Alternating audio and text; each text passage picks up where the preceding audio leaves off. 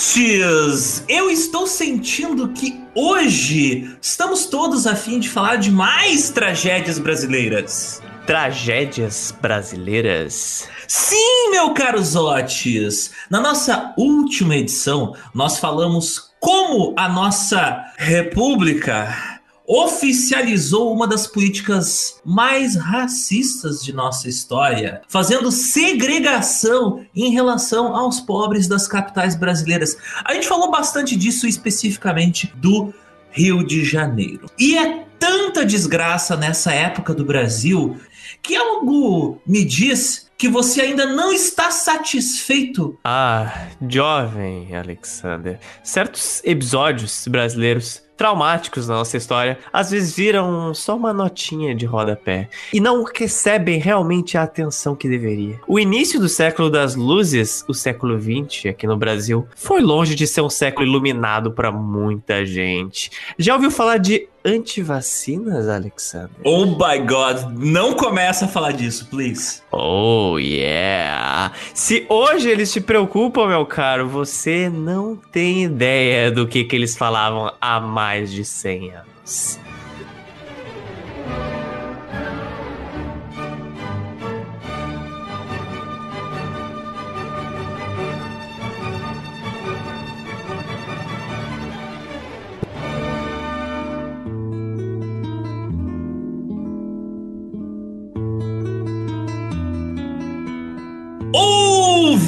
Ouvintes! Bem-vindos a mais uma edição do GeoPizza, o podcast quinzenal de histórias políticas atuais e atemporais. Meu nome é Alexander Demusso e ao meu lado está o digníssimo Rodrigo Zotes. E esse não é um podcast sobre vacina, sobre ciência majoritariamente. Essa é mais uma história sobre o governo brasileiro criminalizando a pobreza, criminalizando as pessoas que moram nas periferias, utilizando toda a experiência que tiveram com o tratamento de escravizados durante a monarquia e agora usando isso com os pobres, geralmente afrodescendentes que estavam à margem da sociedade. A revolta da vacina tá longe de ser uma reação a uma vacina, mas sim uma reação a um governo excludente, autoritário, que além de desalojar milhares de pessoas, violentá-las e privá-las de comida e trabalho, iria aplicar uma substância em seus corpos que médicos, médicos diziam que continha vírus. Era uma ação anticientífica e ninguém deveria se submeter à vacina. O movimento contra a vacina que aconteceu nessa época, no início do século XX, é um movimento muito diferente do que está acontecendo hoje. Que algumas pessoas são por uh, antivacina por motivos ideológicos, né? Ou guiadas por ciência de baixíssima qualidade agora em 2020. Não, não, não, meus ouvintes. A revolta contra a vacina no início do século XX foi algo bastante diferente. Ela foi um grito de basta à repressão de um governo militar que pouquíssimos, inclusive que eram contra a vacina, sequer se preocupavam em ter uma argumentação sobre por que não queriam se submeter a ela. Na verdade, isso era o de menos. Hoje, nós vamos novamente voltar para o Rio de Janeiro, do início do século XX. Que se não fosse pelo Pão de Açúcar ou o Morro dos Dois Irmãos, tá praticamente irreconhecível. Cara, lampiões quebrados, bondes incendiados, calçamentos retirados, pessoas e cavalos mortos aos montes, encouraçados militares do próprio governo bombardearam a capital em uma tentativa de conter um motim quase interminável. A revolta da vacina foi uma revolta sobre muitas coisas, mas talvez o menor detalhe delas tenha sido a vacina.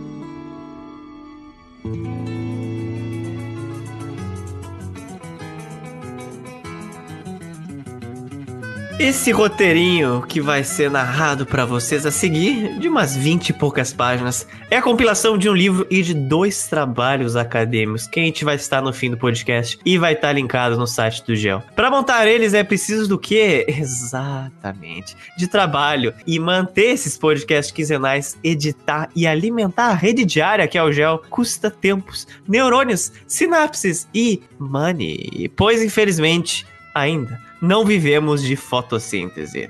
Pois é, Zotes. Eu estou à espera das baterias que eu vou instalar em mim mesmo o dia que eu for um ciborgue. Mas, enquanto esse dia não chega, eu preciso me alimentar. E se você quer ser um dos responsáveis por possibilitar cada vez mais edições de qualidade como essa que você está ouvindo, você precisa dar uma olhada nas nossas campanhas mensais. Temos, por exemplo, uma conta no apoia.se, no PicPay e no Patreon para quem mora fora do nosso país. Links estão no site do Gel ou no destaque do nosso Instagram, que está nomeado de campanhas. Escolha a melhor maneira para você, mas se eu puder sugerir, eu diria, olha, vai no PicPay, porque ele não tem taxa de transferência. E no Apoia-se eu perco 13% todo mês em taxa. E quando eu vejo isso, me dá vontade de chorar. Mas agora, voltaremos ao Riozito. E as vacilolas.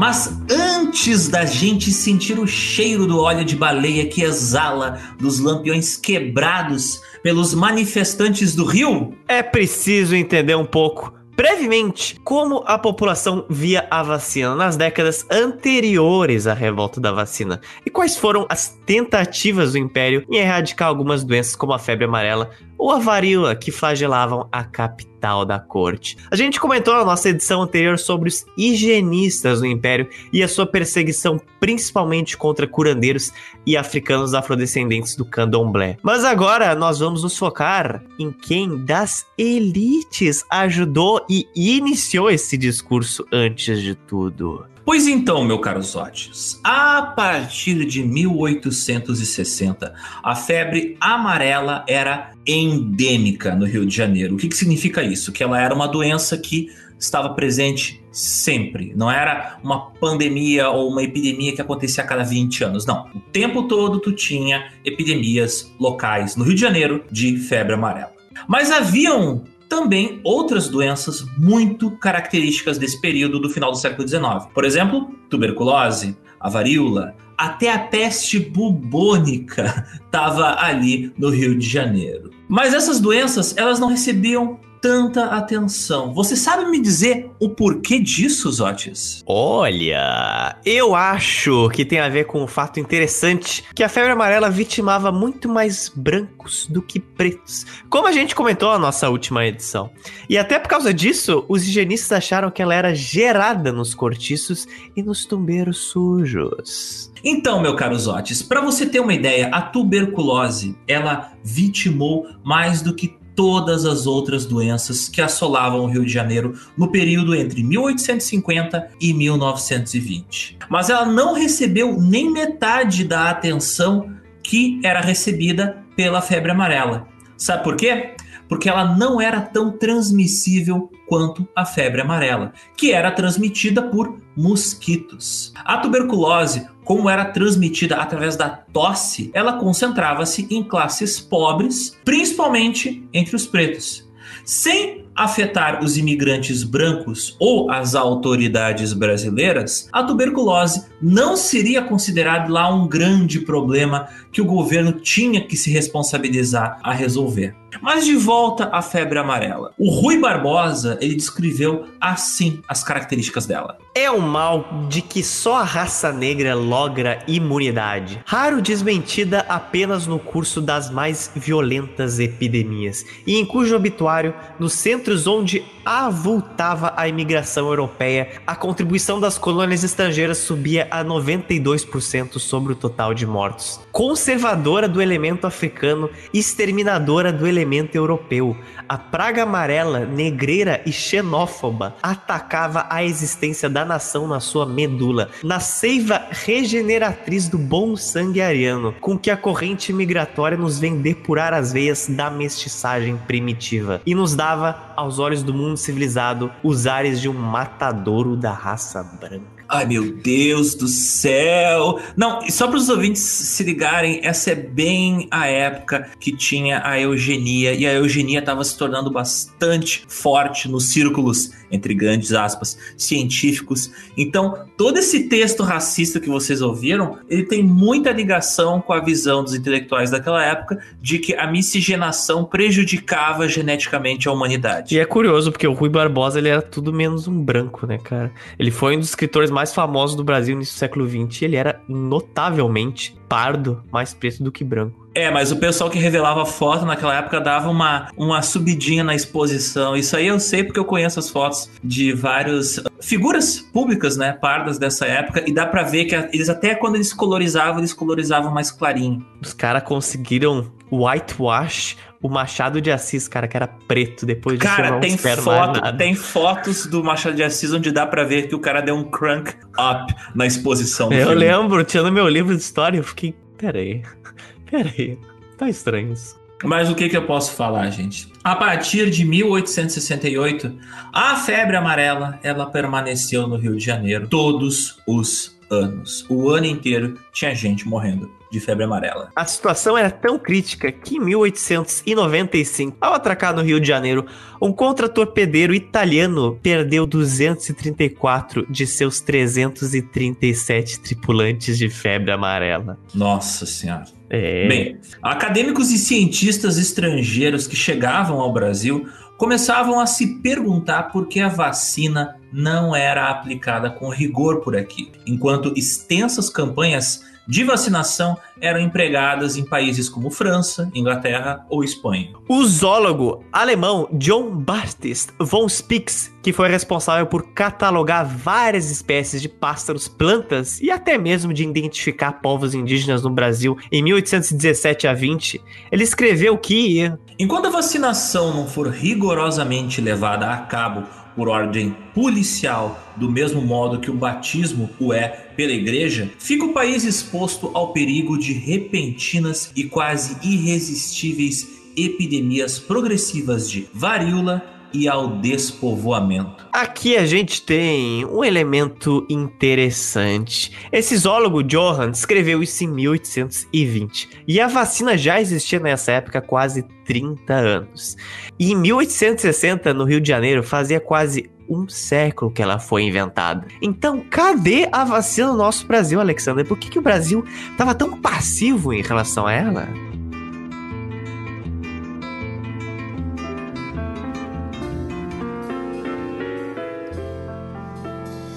Quem ouviu nossas edições das maiores epidemias da história vai lembrar da história do Edward Jenner, o famoso pai da vacinação, que começou a vacinação vacinando contra a varíola. Foi ele que em 1780 descobriu que quando as pessoas pegavam varíola da vaca, uma variedade de varíola mais fraca que a varíola que ataca os humanos, essas pessoas ficavam imunizadas contra a varíola humana. Ele popularizou essa técnica que nada mais é do que uma forma de vacinação. Mas antes da vacina existir, as pessoas, como a gente já falou várias vezes em outros episódios, utilizavam a inoculação. Mas como é que funciona a inoculação, Zotes? É muito simples. Vamos supor, Alexandre, que você é um virulento. Você tem varíola. Ui, tá... ai, coitado de mim. Já era, filhão. Você tá cheio de marcas de varíola pela pele.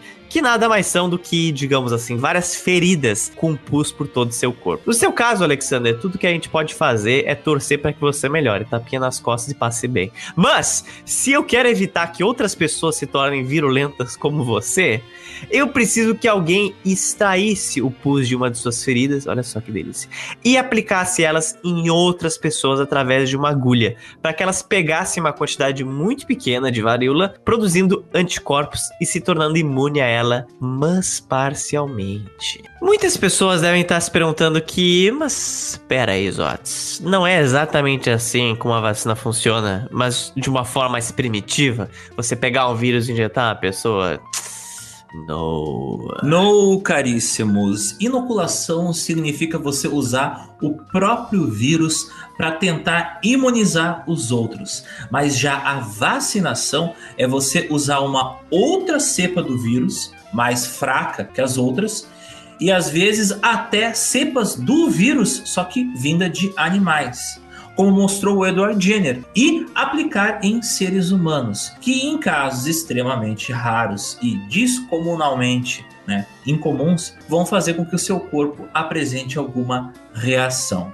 Através da inoculação, você iria sim pegar o vírus e o seu corpo iria combater aquela doença. Você teria sintomas, você teria marcas de varíola pelo seu corpo, podendo ser só no local que você fez o furo da vacina ou em todo o corpo. E existem diversas ilustrações da reação do corpo à variolização que é a inoculação da varíola. E elas são, cara, muito assustadoras. O local que você aplica a inoculação da varíola cria uma bolha enorme. Quando eu digo enorme, é tipo o tamanho de uma bola de tênis. Eu não tô brincando, é realmente tenso. E as ilustrações médicas vão estar tá também no site do Gel para vocês se apavorarem junto com a gente. Portanto, pensa assim: você prefere ter a possibilidade de talvez nunca pegar essa doença e viver sua vida tranquilamente ou ser inoculado com ela e certamente pegar ela, correr o risco de morrer, mas no futuro não ter que se preocupar mais em pegar a doença. Futuro, inclusive, questionável, porque dependendo do tipo de inoculação, a memória responsiva do sistema imunológico do seu corpo podia acabar em questão de 3 ou 4 anos. E você teria que fazer uma nova inoculação. Então, convenhamos que não era nada legal se submeter a esse sistema de inoculação. Se inoculando, você sabia que você teria que ficar de cama e existiam chances de você morrer. Quantas chances? Aqui trabalhamos com dados, fatos. Com a variolização, que é a palavra para inoculação de varíola, tinha 1% de chance de você morrer. Um a cada 100 pacientes morria. Em todo caso, Zotis, por mais arriscada e desagradável que fosse a variolização, ela era um avanço científico gigantesco. E isso é preciso ser reconhecido. Caso você pegasse a varíola, a doença, havia 33% de chance de você morrer. Uma a cada três vítimas morria. Isso em contraste a 1% de chance de você morrer caso você fosse inoculado. Mas com a vacinação do menino Jenner, descoberta em torno de 1780 e 90, que utilizava uma varíola de vaca em seres humanos, que era praticamente inofensiva, mas gerava anticorpos para o seu corpo, gerava uma resposta imunológica que durava vários anos, esse número caiu pra, de 1% de mortalidade para 0,001%. Foi praticamente um milagre para a ciência. É também importante dizer, Zotinhos, que a vacina do Jenner não é a mesma vacina que é aplicada hoje, óbvio. Processos científicos foram aperfeiçoando a vacinação. A partir do século XIX, a vacina também não gerava a resposta imune eterna para nenhuma doença. Você tinha que ser acompanhado e refazer certas vacinas, como catapora, varíola ou febre amarela, de 5 em 5 anos. E hoje em dia, quando você é vacinado uma vez, é rara a vacina que você tem que repetir a vacinação anos depois. Sem falar que a vacinação hoje em dia ela é muito mais feita com anticorpos gerados a partir da doença inserida em animais. Também é importante dizer que a vacina moderna de hoje não tem 0.001 por chance de te matar. Existe aproximadamente 0.000000001% de chance de você morrer por causa da vacina moderna. Existem mais chances de você ser atingido por um raio na cabeça dentro da sua casa durante uma tempestade no sudeste do Brasil, que é um por um milhão, do que morrer por uma vacina que é de um por dois milhões. Edward Jenner descobriu a vacina em 1780. E agora, no Rio de Janeiro, em 1860, isso não estava sendo aplicado? Não estava, Alexander. Sabe por quê? Por quê? Because Brasil! Brasil, feijoada, nada acontece, crime ocorre. No Brasil, produziram caricaturas do Jenner, dizendo que ele pretendia bestializar os seus semelhantes, introduzindo no corpo matérias pútridas tiradas das tetas de vacas doentes. Ai, meu Deus. Ah. Porque era utilizada uma cepa da varíola da vaca nas pessoas, não de seres humanos.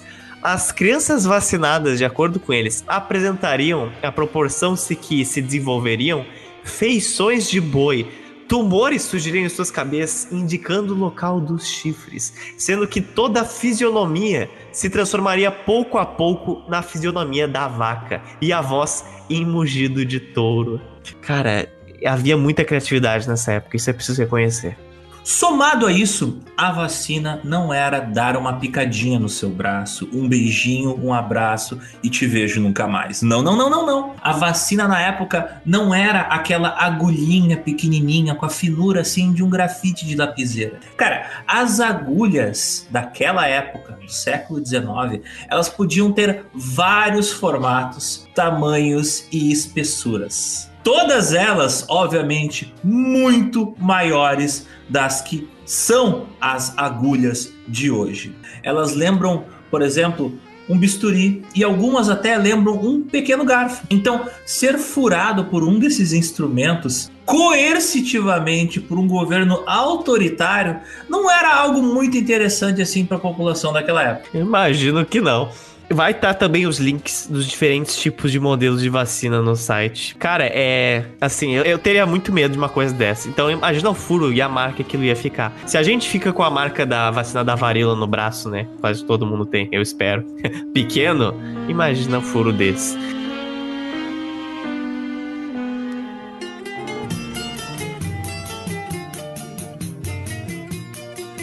E historicamente no Brasil, as doenças sempre tiveram ligadas com o quê? Com a classe econômica dos habitantes. É claro, como a gente viu na edição dos Cortiços.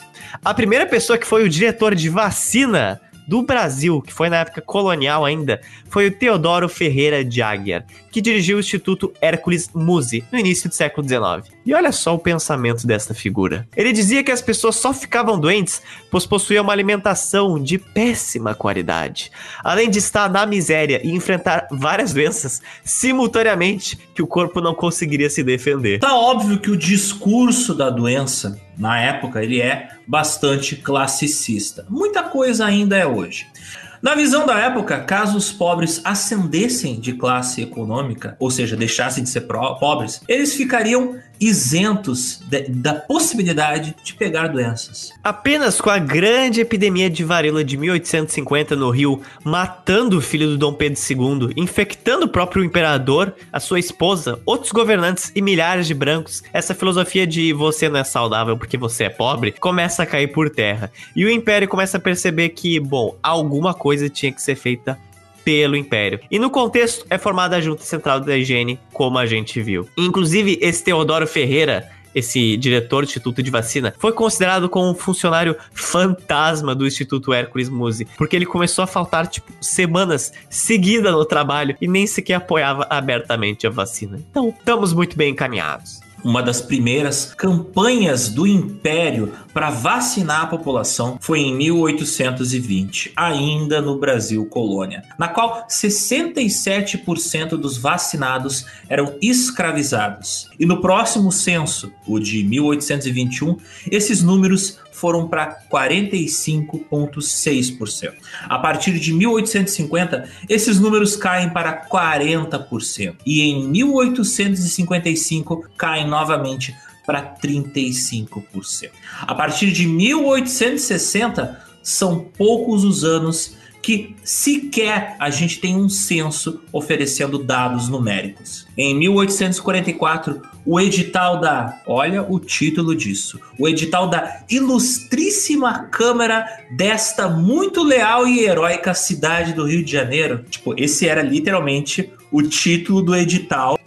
Como as pessoas eram prolixas naquela época chega a me dar um nervoso. Mas tudo bem. Esse ilustríssimo edital fala o seguinte: Todas as pessoas, pais, tutores, curadores, amos e senhores são obrigados a levarem ao Instituto Vacinício para aí serem vacinadas as crianças de até 3 meses depois de nascidas. E os adultos, logo que os tenham em seu poder, salvo para uns e outros o caso de moléstia, que a isso se oponha. O contraventor pagará uma multa de 10 mil réis. A pessoa a quem pertenceu vacinado e que o não apresentar ao Instituto no oitavo dia em que for vacinado pagará uma multa de mais 10 mil réis. Toda pessoa que tiver criança ou adultos para vacinar se premunirá de um guia inspetor do seu quarteirão, na qual se declare morador. Bom, como dá para ver, a vacinação nunca foi uma lei geral. Ela sempre foi uma iniciativa tímida que sequer era uma campanha. Ela era uma coisa bem desordenada, que sempre se referia a pais, tutores, curadores, amos e senhores. Eles ficariam com o dever de vacinar os seus filhos tutelados ou escravizados. Mas isso nem sequer ocorria também.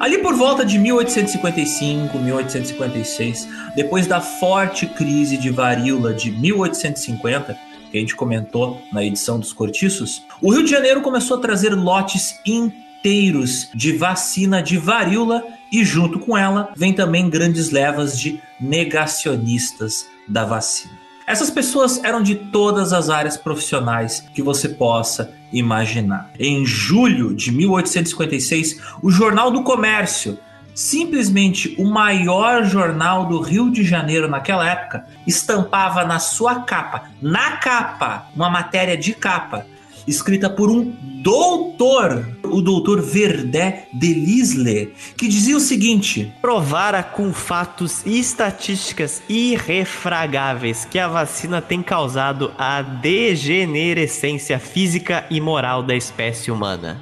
O doutor era contra os higienistas na edição dos cortiços, a gente falou das classes baixas, principalmente os escravizados, que recorriam ao candomblé para superar a varíola, desprezando a vacina. Mas um dos motivos pelas quais a mentalidade anti-vacina se espalhou por todas as camadas da sociedade no século XIX não era só por causa dos pretos que recorriam aos seus orixás, mas por causa de pessoas como esse doutor do Verdé Delise, que falava que não era para escutar os higienistas, era um discurso anti-científico criado por um império para dar falsa sensação que algo estava sendo feito em relação à varíola, quando na verdade nada estava sendo feito. Além disso, ele falava que a vacina era sim a inoculação, que era para não acreditar nos higienistas, que vacina não era realmente nada que realmente existisse, que até os higienistas tinham tanto conhecimento científico quanto os médicos de interior que inoculavam linfa imprestável. Então, assim, se um cara com 20 anos de experiência está te dizendo isso, o que, que tu vai acreditar? Então, era uma época com muito menos acesso à informação que hoje. Tu vê, não tinha nem rádio, nem televisão, muito menos internet. Só tinha o jornal e não era todo mundo que sabia ler. Então, chega lá, você, cidadão médio brasileiro do século XIX, abre a capa do maior jornal do Rio de Janeiro, que era o Jornal do Comércio, e vê estampado na capa que tem um médico francês explicando: ó, oh, não vacinem que a vacina é perigosa. O que, que você vai fazer? Qual a decisão que você vai tomar? Médicos que se opõem à vacina, como o Verde Delise, era o que não faltava, que ainda recorriam a técnicas seculares para combater os sintomas da varíola ou da febre amarela, como aplicar panos encharcados nas extremidades do corpo, assim como inspirar ervas. Mas calma, que tem mais relatos de médicos contra os higienistas e contra as vacinas. O médico francês, o que a gente já citou, o Dr. Delisle, também no Jornal do Comércio, em 1850, culpava a vacina pela degenerescência da espécie humana. E defendia a hipótese de que a varíola era uma fase necessária da vida humana, assim como a dentição ou a menstruação, sendo prejudicial à interferência dos médicos para evitar que as pessoas, principalmente as crianças, contraíssem a doença. E a maior resistência nesse momento, no século XIX, ela era muito mais ideológica, contra a figura dos higienistas e a sua filosofia científica em si. Além de querer enfiar vacina em todo mundo, como a gente viu, os higienistas desapropriavam as pessoas dos cortiços e tiravam as suas casas. Então, ser vacinado por um desses caras e ainda ficar sendo vigiado em torno de seis meses para ver o desenvolvimento dos sintomas, sendo acompanhado tendo a sua saliva, urina e sangue recolhidos praticamente duas em duas semanas no início, não era nada muito interessante mesmo. Quem ainda se submetia à vacina tinha que dar endereço, nome, identificação e muitos mentiam para nunca mais voltar. E se os policiais fossem atrás, eles se dariam com endereços falsos. Assim a população começou a ser taxada de indolente, ignorante, egoísta e das mais diversas coisas. Durante as campanhas de vacinação, que ali entre 1846 e 1850, só 46,20% dos vacinados foram acompanhados. E lembrando, vacinação não era obrigatória. Nas décadas de 60 e 70 do século XIX, as crises de varíola diminuíram, assim como a vacinação por parte da população. Mas no fim da década de 70, quando ela voltaria, uh, ela encontrou um lindo ambiente de pouquíssimas pessoas vacinadas e voltou com muito mais violência. E somado a isso, Alexander, existiu uma coisinha no meio do século XIX no Brasil, chamada, não só no Brasil, né, na América do Sul, que foi a Guerra do Paraguai. A maior guerra que a América do Sul já enfrentou. E muitas pessoas jamais queriam dar os seus endereços e nomes para o Império, principalmente quando começaram a circular relatos de que vários oficiais do exército e outros higienistas estavam, sim, indo atrás de escravizados libertos para sequestrar eles e mandar para o exército brasileiro para lutar no Paraguai. Afinal, quem daria mais falta pelo desaparecimento em uma sociedade escravocrata? Ex-escravizados ou um branco imigrante? Esse é um ponto importante de salientar aqui. A gente precisa lembrar que as autoridades do Rio já naquela época já eram muito corruptas. Embora com a República a escalada da violência ela subiria demais. E é importante dizer que muitos oficiais do exército, até mesmo futuros presidentes dessa república, já ocupavam cargos políticos importantes dentro do império. Afinal, foram assim que eles se conheceram e se articularam dentro da política e do exército, até para posteriormente dar o golpe que derrubaria o império onde eles prestavam serviço público. Cara, é genial, é genial. Os caras trabalharam durante 20 anos. O que, que acha da gente tomar isso? Acho uma boa. E foi isso que aconteceu. Perdeu, agora é meu. Já era, filhão. E onde eu quero chegar é importante fazer esse ponto. Cada vez mais tem se fortalecido uma retórica de segundo reinado maravilhoso, Dom Pedro II magnânimo perfeito. Parece que se houvesse um terceiro reinado, o Brasil seria outra timeline, teria colônias em Júpiter, carros voadores. O Dom Pedrito II certamente se destaca como uma figura científica, diplomática e política, diferente do pai dele ou da república que o sucedeu. Isso é verdade. Mas infelizmente as ambições que ele tinha para o Brasil foram pouquíssimas colocadas em prática. Seja por falta de apoio, como até mesmo falta de iniciativa dele a partir da década de 70 do século 19. As pessoas esquecem ou não sabem que o Conde Du, marido da princesa Isabel, ele cogitava, olha só, assumir o trono. E ele viajava para várias cidades do Brasil fazendo campanha a favor de um terceiro reinado, claro, com ele no comando. Mas, Zotes, como é que ele era recebido pela população nessas cidades, olha, com desprezo. Uh, em 1889, no mesmo ano da queda da monarquia aqui no Brasil, ele fez uma visita até Belém e os locais públicos eles ficavam vazios de gente quando viam a comitiva imperial chegando. Tipo assim, ó, cara, tu não, é, tu não é importante, eu não vou na, tu não é digno da minha atenção. Com aquela, eu sei que tá todo mundo comparando tudo com Bacurau, mas é literalmente aquela cena do Bacurau que chega o político na cidade, todo mundo foge. É, é isso mesmo. Ah, cara chato, não quero lidar com esse idiota. France... O cara era francês, cara. O que, que esse francês queria se metendo, sabe? É, pelo amor de Deus. E a partir da Guerra do Paraguai, o segundo reinado visivelmente deixou muita coisa a desejar. Comparando até mesmo com os avanços tecnológicos que a República fez nos seus primeiros anos, enquanto o segundo reinado construiu 10 mil quilômetros de ferrovias em 35 anos, em 18 anos a República Velha construiria mais de 20 mil quilômetros de ferrovias. Claro, está ligado ao café dos barões que eram políticos e precisavam transportar suas mercadorias, mas fato é, foi exatamente essa passividade que era desprezada pelos republicanos. Os positivistas científicos queriam infraestrutura, trens, eletricidade, vacina, avenidas modernas e cidades limpas. E o que eles tinham? O imperador desinteressado pela vida pública, já na velhice, que contraiu enormes dívidas com a Guerra do Paraguai e com a abolição da escravatura. O Brasil era a única monarquia da América do Sul e era quase unânime a opinião na sociedade, tirando, é claro, a opinião dos monarquistas, né? Que aquele regime já era bastante defasado em comparação com administrações públicas de vários outros países do mundo e em comparação às expectativas que a população tinha pelo século que estava para chegar. Comparando até mesmo as inovações tecnológicas e urbanas de outros países aqui da América Latina, como de Buenos Aires na Argentina, Santiago no Chile ou Cidade do México, o país ficava muito atrás. E sim, a gente ainda vai fazer um podcast sobre a República e a Guerra do Paraguai. Aguardem. Será sangrento e muito interessante, meus queridos ouvintes.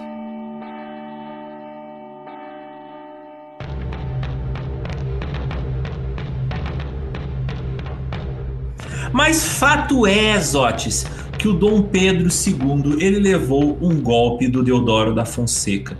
Que, aliás, o Deodoro ele nem queria república, mas ele aceitou porque seria, digamos assim, a coisa menos pior a se fazer. Para tu ter uma ideia do quanto organizado tinha sido o golpe. E em pouco tempo, divergência dentro dos próprios republicanos começou a se tornar cada vez mais forte. E isso levou ao que, Zotes? Golpe do golpe! Golpe! Rolou um golpe dentro do golpe. O vice-presidente, o vice do Deodoro da Fonseca, o Floriano Peixoto, ele deu um golpe em 1891. Inception de golpe, olha só, déjà vu. Os primeiros anos políticos da República pareciam um elenco de Jackass. Ninguém realmente sabia o que estava fazendo. Enquanto Deodoro queria construir um governo estável, centralizado e nacionalista, baseado sobretudo no exército, Floriano queria uma descentralização econômica, deixando os fazendeiros cuidar da economia, mas sendo extremamente rígido politicamente, que eram as coisas que eles tinham em comum. Depois da ameaça da marinha de bombardear o Rio, caso Deodoro não saísse do cargo, que culminou na revolta da Armada, Floriano assumiu e começou a dar mais liberdade aos cafeicultores e fazendeiros para liderar a economia algo que seria efetivado de fato em 1894 com o Prudente de Moraes. Mas se a monarquia não era bem vista, o que falar da república agora que todo mundo percebeu que ela era uma bagunça? Olha, a insatisfação da população atingiu níveis nunca antes vistos. Porque lembrando, esse era um governo de militares e o militar gosta de fazer as coisas meio que, né, na marra. Além de prisões arbitrárias e até tortura de cidadãos de classe média ou de classe baixa, os próprios militares tinham muita desavença entre si dentro dos quartéis. Alguns não aceitavam o governo de Floriano de Peixoto e queriam o Diodoro de volta, enquanto outros militares ainda eram adeptos da monarquia, assim como alguns políticos, diplomatas e cidadãos. Cara, se já tá o inferno hoje, imagina naquela época, você tem, tipo, cinco opiniões políticas dentro da república e ainda tem ainda os monarquistas, e assim, oh God.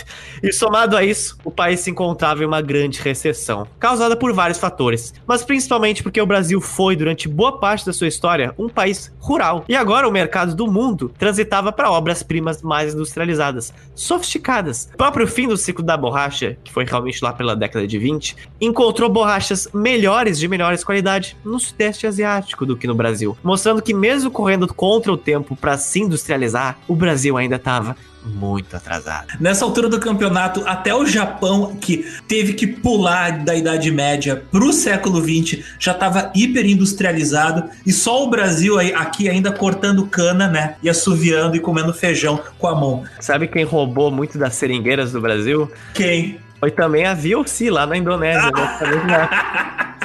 Olha aí. O Brasil é uma bagunça, né? E foi nesse espírito de bagunça e zoeira que o Campos Salles sucedeu o presidente Prudente de Moraes e começou a contratar agentes bancários londrinos para fazer o quê? A renegociação da eterna dívida externa brasileira.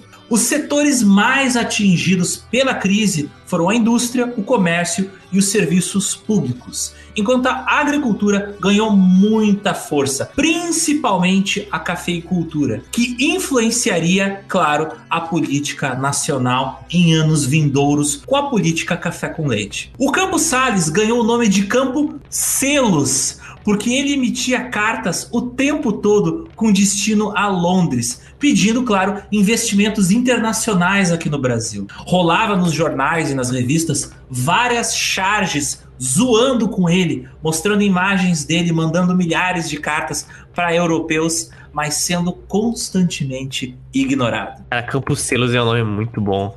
Campos Selos, Campos Selos é muito, muito legal. Então, paradoxalmente, a agricultura ainda levava o Brasil nas costas e ele tinha um desejo reprimido de se industrializar. Só adiava um problema inevitável. A falta de especialização da indústria iria, é claro, gerar vários problemas lá pela década de 30, né? E somado a isso, os higienistas ganhavam cada vez mais forças, que batiam na tecla que precisamos de modernas cidades. Depois que nosso Bata Ribeiro, da edição passada, desalojou milhares de famílias para uma reforma urbana, o terreno estava preparado para a cartada final da República Velha sobre a população do Rio de Janeiro. Os cortiços, o cabeça de porco foi destruído, mas agora era preciso salvar aqueles doentes, Alexandre. Aqueles enfermos, viciosos e ociosos. E a cura será, claro, a vacina.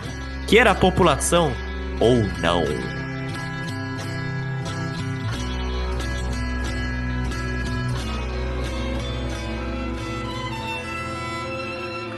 Em 15 de novembro de 1902, veja só que data simbólica, né? Data república, o governo de Rodrigues Alves foi empossado no Rio de Janeiro e recebido com extrema frieza na população. Ele demonstrava que continuaria as políticas autoritárias de altos impostos do Campos Salles, né? O Campos Selos.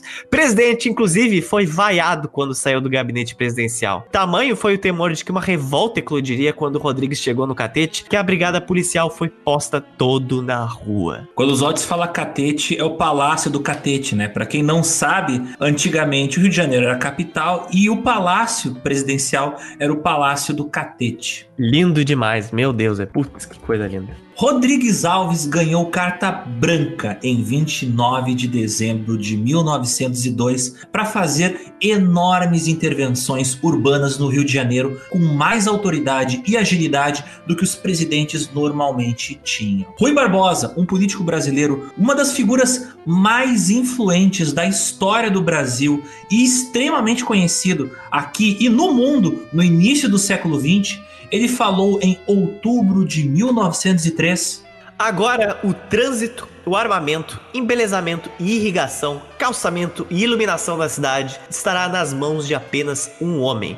Ele poderá ser o senhor absoluto desta capital, um ditador insuportável, podendo criar uma situação intolerável de opressão e de vexames. Uma das primeiras coisas que Rodrigues Alves fez foi nomear o engenheiro Pereira Passos, que deveria projetar e inaugurar uma série de obras. Eu só vou enumerar algumas delas para vocês perceberem como o Rio de Janeiro teve uma verdadeira avalanche de concreto nos anos seguintes. Você não precisa ser carioca para já ter ouvido falar na construção de alguma dessas estruturas. Em 1903 foi inaugurado a Praça 15, a Avenida Passos, a Vista Chinesa, o alargamento da 13 de Maio e no ano seguinte, em 1904, seria o Teatro Municipal do Rio de Janeiro, na famosíssima Cinelândia, mas ele só foi inaugurado em 1909. Em 1905, a Estrada da Tijuca, o alargamento da Rua do Catete, a Avenida Maracanã. Em 1906, o Palácio Monroe, o aterramento das praias do Flamengo, o melhoramento do campo de São Cristóvão, assim como a melhoria do abastecimento de água da cidade. E além disso, haveria uma das obras mais importantes de todas em 1904. A atual Avenida Rio Branco, na época Avenida Central. Aquela que foi a principal responsável por destruir mais de 700 casas e desalojar mais de 14 mil pessoas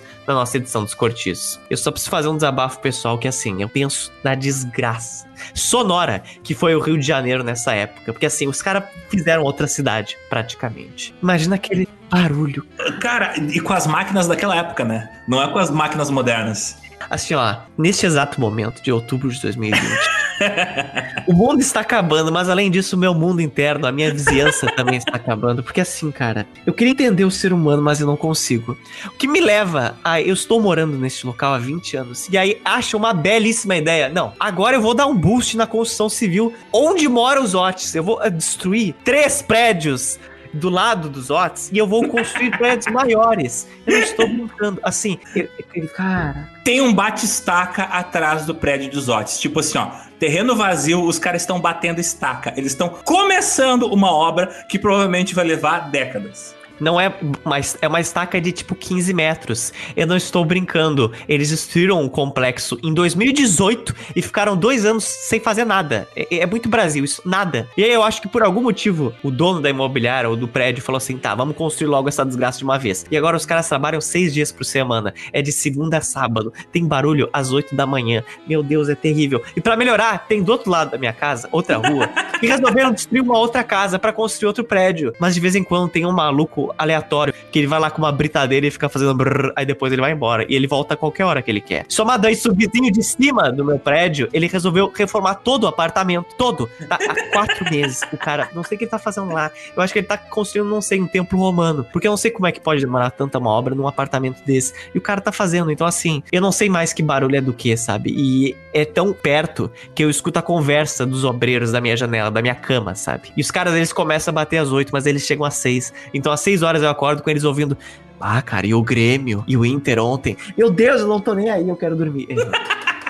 Então, imagina o Rio de Janeiro nessa época. Vai, não... Mas, Otis, não é só você e o Rio de Janeiro que estão sofrendo com obras. Para pra pensar. Final do século XIX, e inspirado pela enorme quantidade de destruição e reconstrução que aconteceu em Paris, outras cidades do mundo tiveram violentas imposições de obras de redesenho urbanístico. Por exemplo, são Francisco, depois de ter sido praticamente apagada do mapa depois do incêndio e do terremoto horrível que destruíram a cidade, ela foi completamente redesenhada e reconstruída. Chicago, ainda no século XIX, teve o famoso incêndio de Chicago. Também, ela Cara. deixou de ser uma cidade feita de madeira e virou uma cidade feita de pedra e tijolo. Então, várias cidades pelo mundo, nesse momento histórico, do final do século XIX, início do século XX, estão redesenhando todo a sua malha urbana. Assim, é óbvio que essa gente ia se matar na Primeira Guerra Mundial. Eles já estavam loucos da cabeça. Eles não aguentavam mais. Acabou as obras, eles estavam assim, eu preciso ouvir barulho de destruição. Aí deu na Primeira Guerra. Sim, esse foi o motivo. É exatamente isso aí. Cara, e em Chicago eles colocaram o primeiro saneamento básico da América dos Estados Unidos. E eles tiveram que levantar as casas para caber os canos. Tem ilustrações de cavalos com braço de macaco levantando as casas e às vezes até arrastando elas. Imagina um barulho disso. Meu Deus, eu estou com muito gatilho hoje. Cara, Chicago, ela foi levantada. A gente não tá de zoeira. A cidade foi levantada. Eles levantaram alguns metros a cidade. Todos os prédios foram levantados alguns metros. Todos. É, é. Mas isso não aconteceu só em Chicago. Ali em Seattle, os prédios mais antigos você pode visitar eles e eles têm o antigo térreo. Porque a cidade inteira foi soterrada intencionalmente, né? E todos os prédios que tinham o andar do térreo, esse virou o porão. E a comunicação entre esses porões, na época da lei seca, virou um sistema de distribuição de álcool. Então Seattle tem tipo um andar inteiro escondido debaixo da terra por causa que houve essa camada de terra colocada, né? Porque a cidade ela alagava. Então o que, que o pessoal pensou? Não, vamos transformar todos os térreos em porão. Simples assim. Não vamos levantar as casas, vamos transformar o primeiro andar no térreo. Deu? Seria certamente uma daquelas pessoas que ia sopor a revolução industrial, sabe? Porque eu só quero ficar em paz. Tira essas obras civis do meu, do meu ouvido, pelo amor de Deus.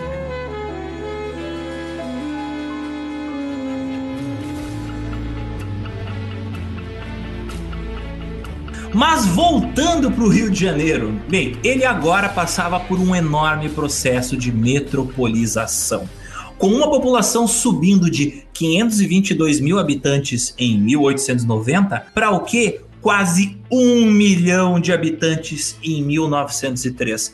Parece pouco hoje, mas para aquela época são números assim, ó, estratosféricos. Rodrigues Alves, ele proíbe bandos de vaca passando nas ruas ele proíbe comércio de bilhetes de loteria, ele proíbe também que moradores de rua andem pela cidade e ele cria turmas de policiais que percorriam a cidade acompanhadas de caminhões de limpeza pública, assim como policiais que eram responsáveis por rondas diárias para fiscalizar a aplicação da lei. Da mesma forma, relatos de policiais sendo truculentos com cidadãos tornam-se cada vez mais frequentes. Era possível agora, sob qualquer justificativa, dizer que, ah, dei ordem de prisão para aquele cidadão, porque ele era um vendedor ambulante, ele estava deitado na caçada e assim por diante.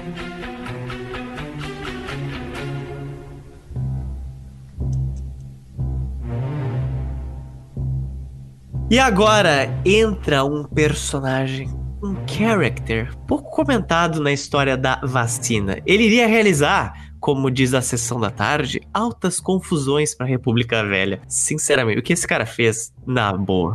Ele deu muita dor de cabeça pro Rodrigues Alves. Esse foi o Lauro Sodré na época senador, mas ele foi aluno do Benjamin Constant, um dos maiores republicanos do Rio de Janeiro e do Brasil na época, que ensinava na Escola Militar da Praia Vermelha, local de onde inclusive partiu as tropas que ajudaram Deodoro Fonseca a dar o golpe da República na monarquia.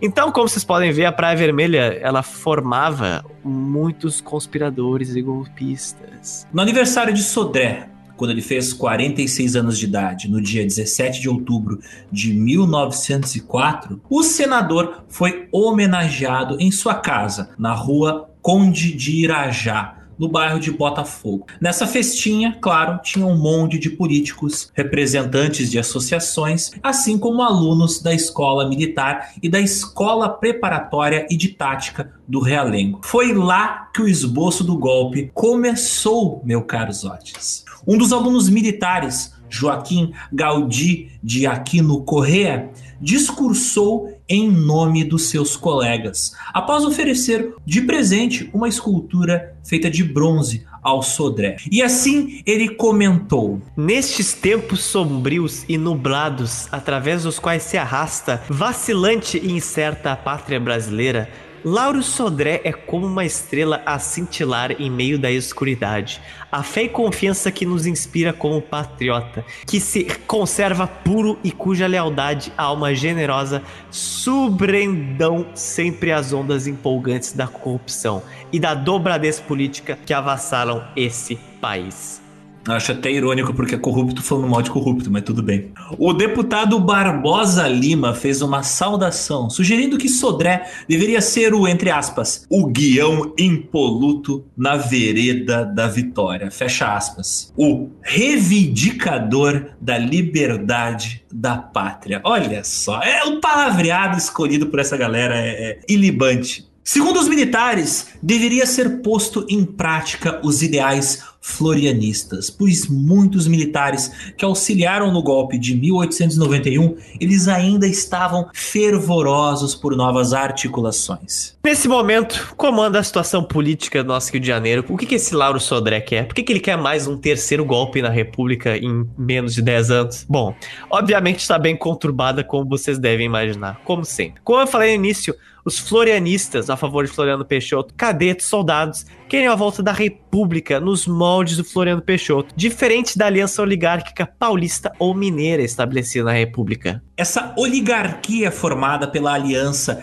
entre lideranças de São Paulo e Minas Gerais era a chamada República Café com Leite, porque a principal produção que saía de São Paulo era café. Os cafeicultores eram a grande força poderosa em São Paulo. Em Minas Gerais era a indústria leiteira, então, né, café com leite. Mas Otis não eram só soldados que estavam envolvidos nessa treta. Haviam também os jacobinos, que normalmente eram compostos de civis. No Brasil, ganharam sentido de republicanos ferrenhos positivistas, que viam como fracos os avanços da república, que muito se assemelhava à monarquia, seja nas estruturas sociais, seja nas estruturas políticas. Até porque a gente comentou, vários dos políticos do antigo sistema monárquico, eles continuaram sendo políticos agora durante essa república inicial. O argumento era que o positivismo da época estava sendo muito mal empregado. E o Brasil, de fato, não estava mudando tanto quanto os republicanos queriam. Inclusive, esses jacobinos republicanos ávidos, eles eram contra a imigração dos portugueses, porque consideravam eles como exploradores sem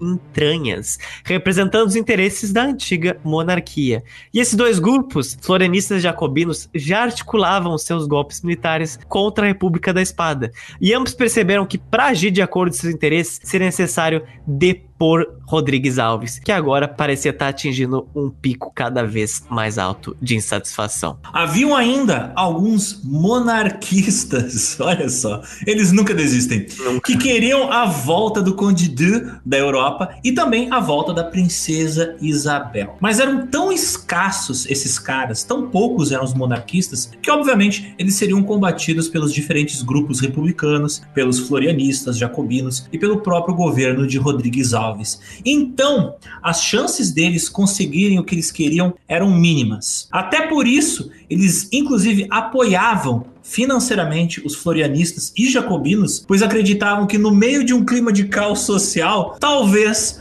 os monarquistas conseguiriam voltar ao poder. Cara, que bagunça, pelo amor de Deus.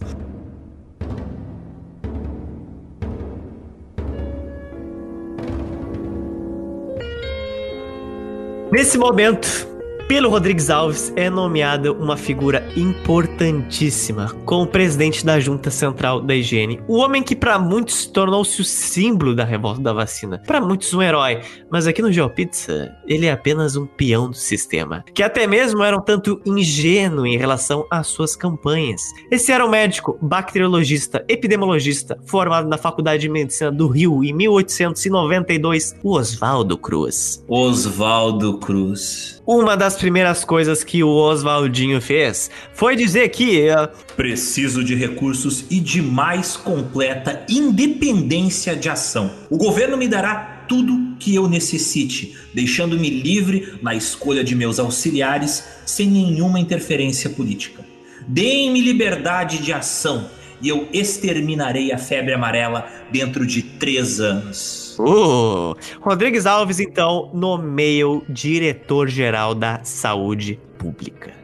As visitas domiciliares agora seriam feitas em todas as habitações que forem necessárias. Não precisamos de mandato judicial. Então eu só fico pensando o quanto as autoridades poderiam visitar casas de qualquer pessoa para ser truculentos em qualquer momento. E além disso, Alves lançou uma campanha que faria hoje a Luísa Mel chorar interminavelmente, Alexander. Uma campanha pela extinção dos cães vadios. Oh my god! Não é dito que seria feito com eles, mas que só seriam recolhidos recolhido das ruas. Nem os dogos ficaram em paz, cara.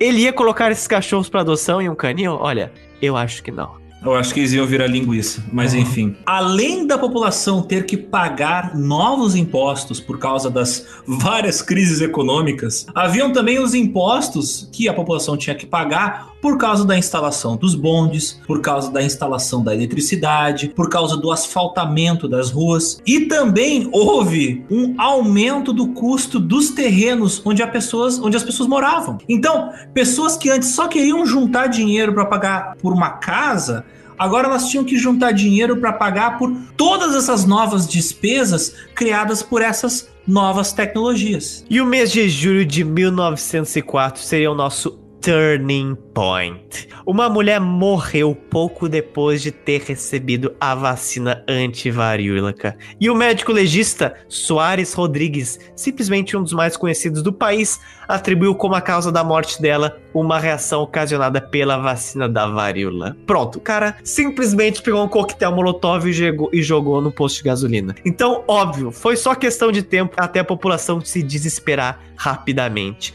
A oposição a Rodrigues Alves começou a metralhar metralhar o governo de críticas. E muitos jornais que inicialmente aprovaram o empossamento de Alves agora começaram a criticar abertamente sua aliança com Oswaldo Cruz. O próprio Oswaldo Cruz teve que pessoalmente ir lá examinar o cadáver dessa mulher que morreu e chegou à conclusão que ela não tinha falecido de nenhuma reação à vacina. E sim porque ela já estava com graves sintomas de varíola e a vacina sequer teve tempo para reagir no seu organismo. A partir de então, uma campanha enorme foi encabeçada por políticos, jornais, médicos e escritores. Tudo isso fazendo uma campanha publicitária gigantesca falando que as pessoas deveriam parar de se submeter à vacina, que até então, né, ela era voluntária. Cara, isso impactou demais o Rio de Janeiro. Enquanto no mês de julho 23.021 pessoas haviam procurado os postos de saúde pública para serem vacinadas, no mês seguinte esse número cairia para 6.036. E isso no meio de um surto fortíssimo de varíola que devastou a capital da nação.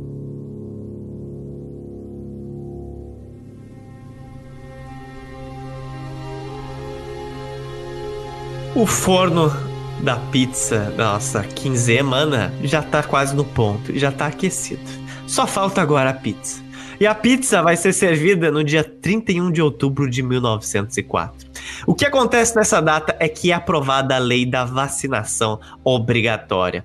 Preparado pelo próprio Oswaldo Cruz, o projeto sai cheio de medidas autoritárias que tornam os oficiais da higiene capazes de vacinar qualquer pessoa em qualquer estabelecimento ou horário, carregando-a para hospitais. Então imagina aí, você está lá trabalhando, invade um higienista no seu trabalho assim, opa, opa, opa, hora da vacina, bora lá, acompanhada de policiais. Bom, no mínimo tenso, eu imagino.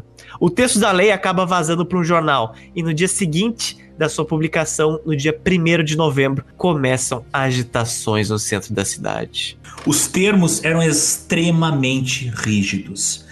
A ordem abrangia que desde recém-nascidos até idosos deveriam ser vacinados, impondo-lhes vacinações, exames e reexames, ameaçando as pessoas com multas pesadas e a demissão em seus trabalhos. O argumento do governo era de que a vacinação ela era urgente, tendo em vista que até julho de 1904 mais de 1.800 pessoas foram internadas no Hospital de Isolamento São Sebastião e 4.201 pessoas morreram da doença. O médico Soares Rodrigues, que era um dos mais conhecidos na capital, protestava contra os métodos violentos previstos na lei que arranca os filhos de suas mães, estas de seus filhos, para lançá-los nos horríveis hospitais, que devassa a propriedade alheia com interdições, desinfecções e outros.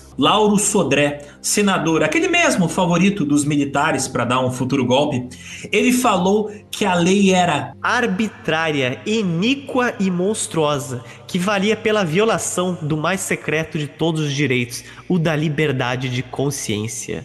O deputado Barbosa Lima, de origem igualmente militar e positivista, ele comentou que não tem nome na categoria dos crimes de poder a temeridade, a violência, a tirania a quem ele, Rodrigues Alves, se aventura, expondo-se voluntariamente, obstinadamente a me envenenar, com a introdução no meu sangue de um vírus sobre cuja influência existem os mais bem fundados receios de que seja condutor da moléstia ou da morte. Ai, muito bom. Como o mandato do Rodrigues Alves já tinha passado da metade e sabendo que ele não conseguiria permanecer no poder, ele deu um. Sabe o que mais? Dane-se, agora é a hora. Ele aproveitou que ele tinha maioria na Câmara e o executivo suspendeu os debates parlamentares e convocou Oswaldo Cruz para liderar os higienistas em uma campanha em massa que teria começo a partir de novembro. Durante dois meses e meio, a oposição tentou obstruir de todas as formas o andamento do projeto, chegando a votar mais de 100 emendas, com o propósito de postergar a aprovação para o ano seguinte, e assim ganhar mais tempo e reforçar a resistência à medida. A maioria governista, entretanto, prevaleceu. A lei da vacina obrigatória foi votada no dia 31 de outubro mesmo e passou a regulamentação. Cara, assim, ó, fantástico, né? É, é, é, é um nível Game of Thrones, assim. Tinha que ter, tinha que ter um House of Cards desse período histórico brasileiro. É, e sem ser aquelas coisas, sabe? As novelas antigas do Brasil,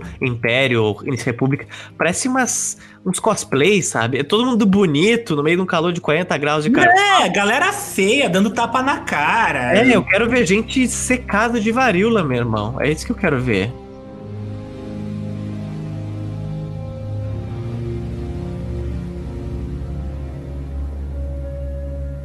Mas se lembra daquele evil motherfucker, o Laudro Sodré? Hum. Bem, ele finalmente sente que agora é hora de colocar o seu plano de golpe em ação, utilizando a reação negativa da população em massa para canalizar ela em direção à sua pauta, utilizando o ódio da população como força para o seu plano. E o que que ele faz? Ele funda a Liga contra a Vacina Obrigatória no dia 5 de novembro, constituída de operários marítimos. Eles iriam dar discurso, distribuir panfletos e tentar moldar aquela massa popular.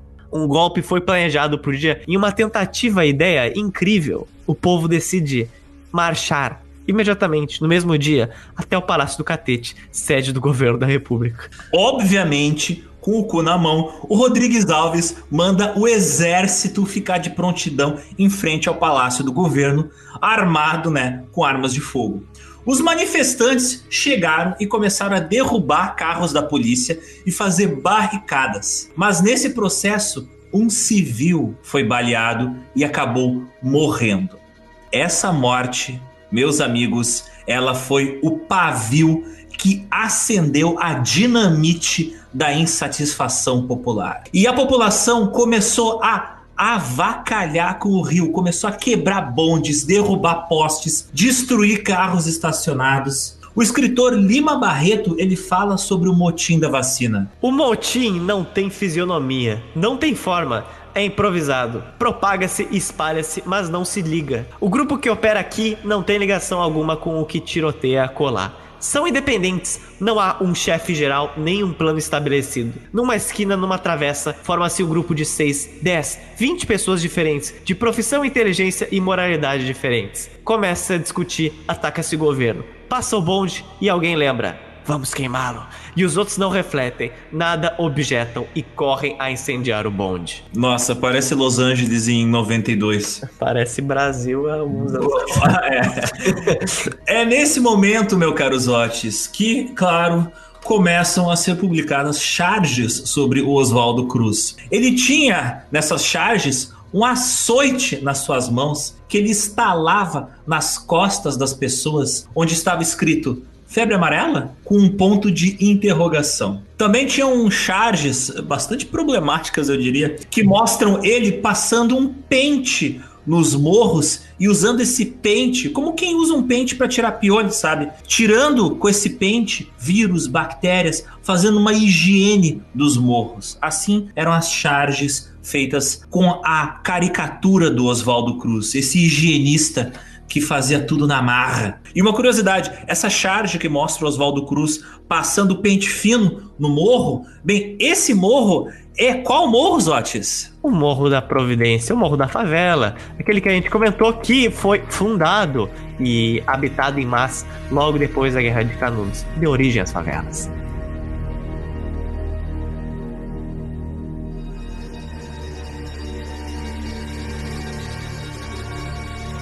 Mas, Otis, nasce o sol, dia seguinte, estamos em 12 de novembro. O que acontece? Acontece que o centro do Rio entra em um estado de sítio. Muitos comerciantes resolveram não abrir, assim como linhas de bonde são paralisadas. Manifestantes destroem quase todos os lampiões de iluminação pública do Rio, arrancam os calçamentos das ruas e erguem redes de barricadas e trincheiras interligadas, assaltando delegacias e repartições públicas, distribuindo armas, querosene e dinamite roubados da polícia ou das casas de comércio, mas não raras as vezes que eles eram presenteados pelos próprios lojistas que colaboravam com o movimento e davam armamentos aos manifestantes. As autoridades, não preciso dizer, perderam completamente o controle da região central do Rio de Janeiro e dos bairros periféricos, como o bairro Saúde e a Gamboa, que eram majoritariamente de classes baixas. As tropas policiais eram sumariamente expulsas dessas áreas, pois agora os manifestantes contavam com algo chamado rifles. Oh, yeah. Portanto, o jogo mudou. Parece que o jogo mudou, não? Olha aí. Os becos, as demolições, as casas abandonadas, a topografia acidentada da cidade, tudo propiciava mil armadilhas e refúgios para os manifestantes que agora estavam lutando praticamente como guerrilheiros. Em uma tentativa desesperada, o governo chamou o exército, a marinha, os bombeiros, mas nenhum deles conseguiu penetrar nas áreas fechadas dos manifestantes. A marinha tenta acompanhar o fluxo dos manifestantes pela costa, no litoral, através de encouraçados. Mas como eram bairros mais pro interior da cidade, não tão no litoral assim, não conseguiam ver eles do mar.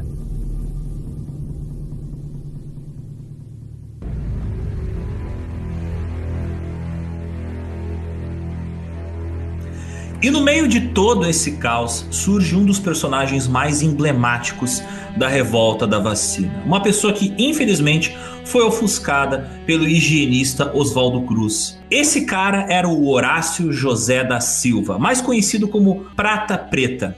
Ele era um capoeirista carioca que morava no bairro da Saúde e ajudou a montar trincheiras, fortalezas e chegou a liderar até 2 mil revoltosos no bairro da Saúde. Só queria dizer que capoeiristas são seres que eu tenho certeza que eles habitam outro plano astral. Porque assim, aqueles movimentos, pelo amor de Deus, antes do mundo acabar eu fazia acrobacia e tinha alguns capoeiristas e assim, eles eram simplesmente é um nível acima de nós meros mortais. Talvez até por isso que os racistas daquela época eles impuseram leis que proibiam a prática do candomblé e da capoeira, né? Eles sentiam ofendidos, cara. Sentiu medinho, medinho, medinho dos capoeiristas. Caraca. Roda de capoeira era proibida dessa época, gente. Não, era um assim, bagulho ilegal. Quando eu comecei a fazer acrobacia, eu vi muitas pessoas com músculos que eu achei que só existiam nos desenhos animados, assim, nos animes, porque assim. Mas os capoeiristas, cara, eu acho que eles criavam músculos em lugares que não tinha, assim. Porque eu ficava olhando, cara, o que que. Meu Deus do céu. Olha só, Zotis, quando a gente fez o episódio sobre os astecas,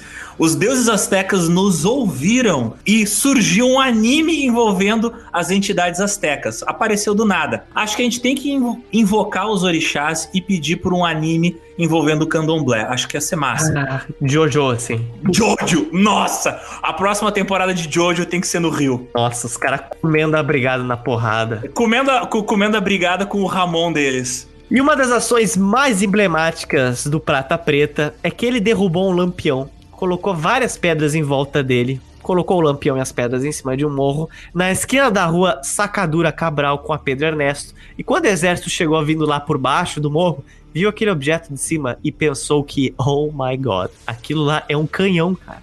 E bateram em retirada imediatamente. Olha só, tu vê. Eu tô falando, é uma estratégia digna de Jojo. O Prata Preta ele lutou por dias, sendo necessário cerca de cinco homens da polícia e do exército para conseguir prender ele. Quando ele foi preso, ele foi conduzindo, junto com outros companheiros, numa fila dupla de 150 soldados que empunhavam baionetas, com 10 integrantes da cavalaria acompanhando né, a polícia que tinha prendido o Prata Preta. Prata Preta foi deportado por Acre e infelizmente não se sabe mais do paradeiro dele a partir de então. Tô dizendo, cara, capoeirista não é jogo.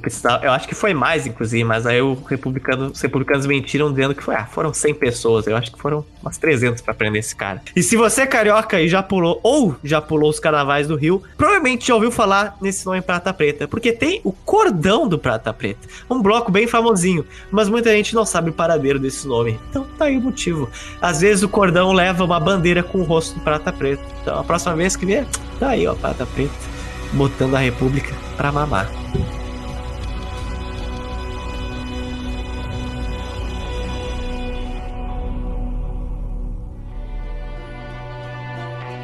Mas mesmo sem o Prata Preta, as manifestações continuaram de dimensões cada vez maiores. Para ter uma imagem das agitações que tomaram conta da capital do Brasil, do Rio, o Sertório de Castro, um jornalista que estava fazendo reportagens para o Jornal do Comércio, um cara que era pró-governista ao Rio de Janeiro, ele fez um longo e curioso relato, mas que é muito envolvente e vocês deveriam ouvir. Naquele dia de repouso, domingo, dia 12, às 14 horas, estava literalmente tomada pela multidão exaltada a Praça Tiradentes. Em vão tentavam as autoridades e as patrulhas convencê-la de que deveria dispersar. É que estava anunciada para aquela hora, no gabinete do ministro da Justiça, uma reunião da comissão incumbida de assentar nas bases o regulamento da vacina obrigatória. Crescia o movimento minuto a minuto, temendo-se acontecimentos graves. Vinha nessa ocasião da Rua do Lavradio, num carro aberto, ladeado pelo comandante da brigada policial, o chefe de polícia. Escoltava um veículo, um piquete de cavalaria, e contornava a praça quando, ao passar em frente à Maison Moderne, rompeu intensa assoada. O carro começou a ser apedrejado. Os soldados de lança-enriste avançavam contra a multidão. Às sete e meia, a cidade estava completamente às escuras. No meio das trevas, travam-se lutas sangrentas entre a força e a turba, no Largo da Carioca e na Rua 13 de Maio. Todos os bondes que ali haviam chegado até aquela hora tinham sido virados e incendiados. Na Praça 11 de Junho, ardiam cinco desses veículos ao mesmo tempo. Todas as comunicações com o centro estavam cortadas, tendo sido suspenso o tráfego de todas as linhas de bonde e dos carros e tilbures de praça. A Companhia do Gás, no Mangue, atual presidente Vargas, era atacada. As linhas telefônicas haviam sido cortadas, ficando as autoridades impedidas de transmitir e receber ordens e instruções e ao som dessa polifonia feita de estrépido de patas de cavalos no calçamento, gritos, imprecações e gemidos, retinir de espadas e entrechoque de armas, ao clarão das desgraças e dos incêndios passou a noite, chegou a madrugada. Na segunda-feira seguinte, 13 de novembro, reinventava-se o mesmo trágico espetáculo com o mesmo cortejo de episódios antes do meio-dia. Todas as ruas centrais apresentavam os aspectos de um campo de batalha, cobertas de destroços. Postes virados, paralelepípedos removidos, restos de bondes quebrados e incendiados, vidros espatifados, latas e madeiras. Os poucos combustores que restavam em pé iam sendo destruídos. Não trafegava um único veículo em toda a cidade. Do alto de uma casa da esquina da rua do hospício com a regente, que é a atual regente Feijó, a figura sinistra de um preto ceifava os soldados a tiros certeiros, até que dali derrubou uma bala de carabina que lhe varou o crânio. Contingentes do exército saíam a cada bodas. O necrotério cheio de cadáveres. Fábricas, estações das barcas e da estrada de ferro eram rudemente atacadas ficando os vidros de todas as janelas reduzidos a estilhaços. A Câmara dos Deputados, o Senado, os telégrafos, os gasômetros, os bancos, os correios, a alfândega estavam guardados por poderosos contingentes de força da Marinha. Durante toda a noite haviam permanecido abertos e iluminados com todo o seu pessoal a postos. O Palácio do Governo, as secretarias, os gabinetes de ministros. No campo de Marte, travou-se um renhido embate entre os amotinados e um grupo de 200 guardas civis, tombando mortos e feridos. Os carros da empresa funerária viam-se impedidos para sair para recolher os cadáveres, temendo assaltos que sofriam indistintamente todos os veículos. Para realizarem o triste serviço, era cada um escoltado por um numeroso contingente à cavalaria. À noite, uma força de cavalaria comandada pelo tenente-coronel Ribeiro de Costa ia para a rua Frei Caneca, proceder a um perigoso reconhecimento. A chegada da barca de Petrópolis, um grupo de mais de duas mil pessoas atacava a estação da prainha, quebrando vidros, relógios, bancos, tudo destruído.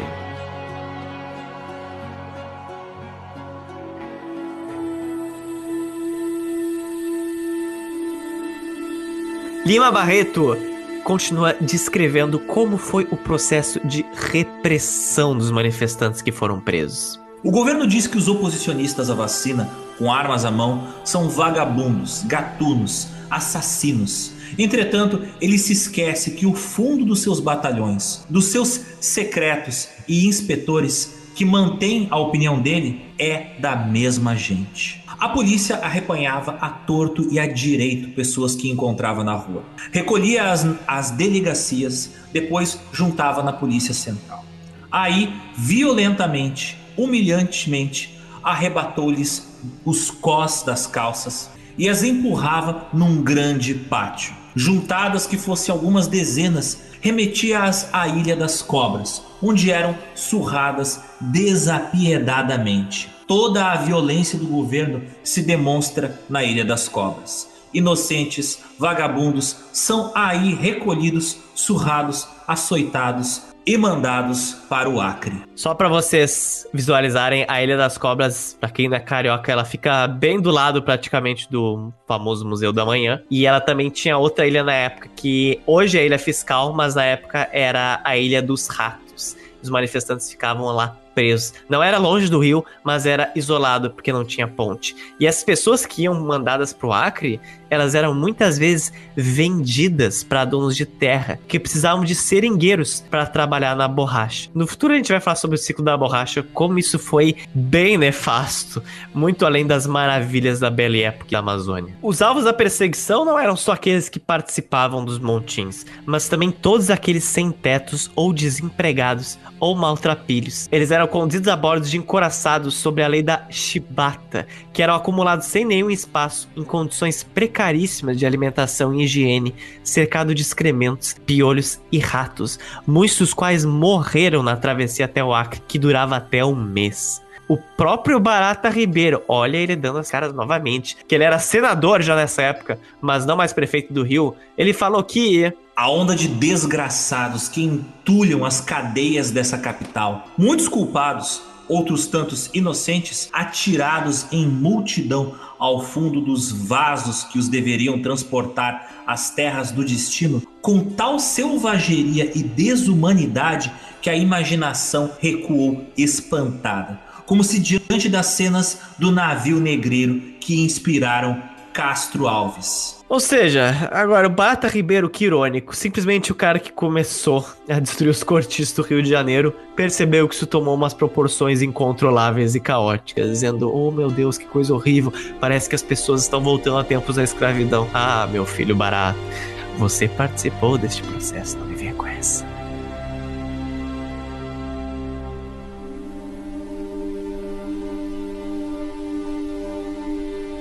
E é importante fazer uma constatação aqui bem delicada, meus caríssimos.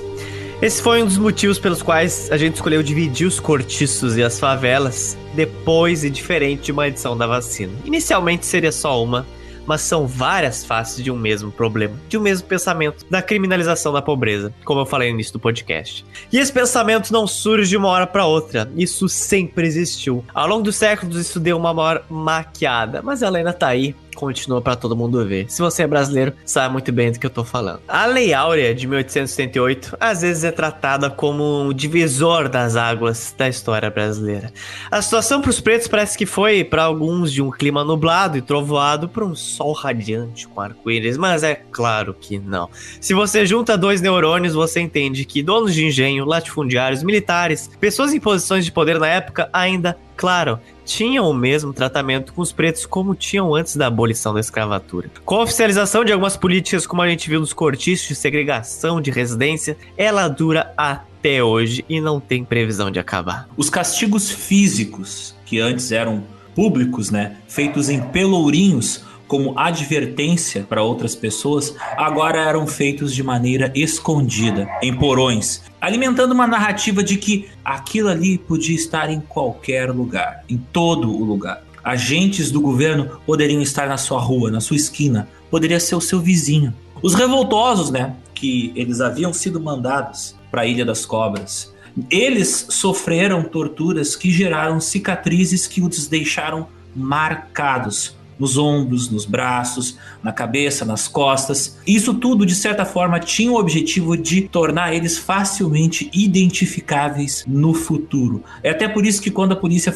dava batida na galera, às vezes desnudava para ver se eles tinham marcas dessas torturas que eles sofreram. Os que retornavam à cidade mostravam aqueles sinais, aquelas cicatrizes das chibatadas em lugares expressivos no corpo. Isso só aumentava a exclusão que eles sofriam e servia, né, de advertência para a polícia. Na própria prisão, Rodrigues Alves instituiu que os prisioneiros recolhidos à casa de detenção deveriam ser vacinados e revacinados, acompanhando como seu organismo responderia à vacina. O jornalista João do Rio, personagem que fez aquele grande relato, né, que a gente citou no episódio anterior sobre a visita onde ele falava como é que era o interior dos cortiços, ele acompanhou o processo de prisão de alguns manifestantes e escreveu que na prisão da casa de detenção as pobres mães choram e gritam por Jesus. E o culpado de tudo isso é o Dr. Oswaldo Cruz.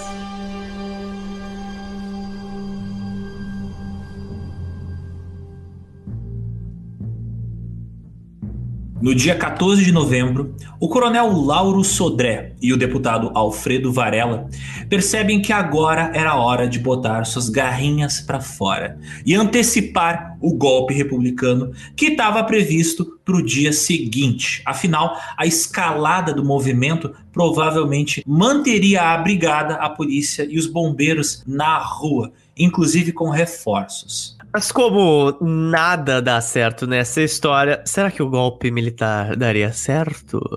O governo de Alves não estava tão alienado à situação política no Brasil na época. Vendo que cada vez mais os protestos ganham força, era bem provável que alguém tentasse usar aquela situação para chegar no poder. E aos poucos, alguns militares da escola da Praia Vermelha que não eram a favor de nenhum tipo de golpe começaram a perceber que algo curioso estava sendo travado dentro da escola. O militar Leitão de Carvalho fala que era apenas estranhável a quantidade de oficiais e alunos que permaneciam no estabelecimento depois das aulas, jogando peteca no pátio ou em conversa no alojamento com os cadetes. Ou seja, já tinha gente dentro da escola percebendo que eu acho que esses militares estão travando alguma coisa.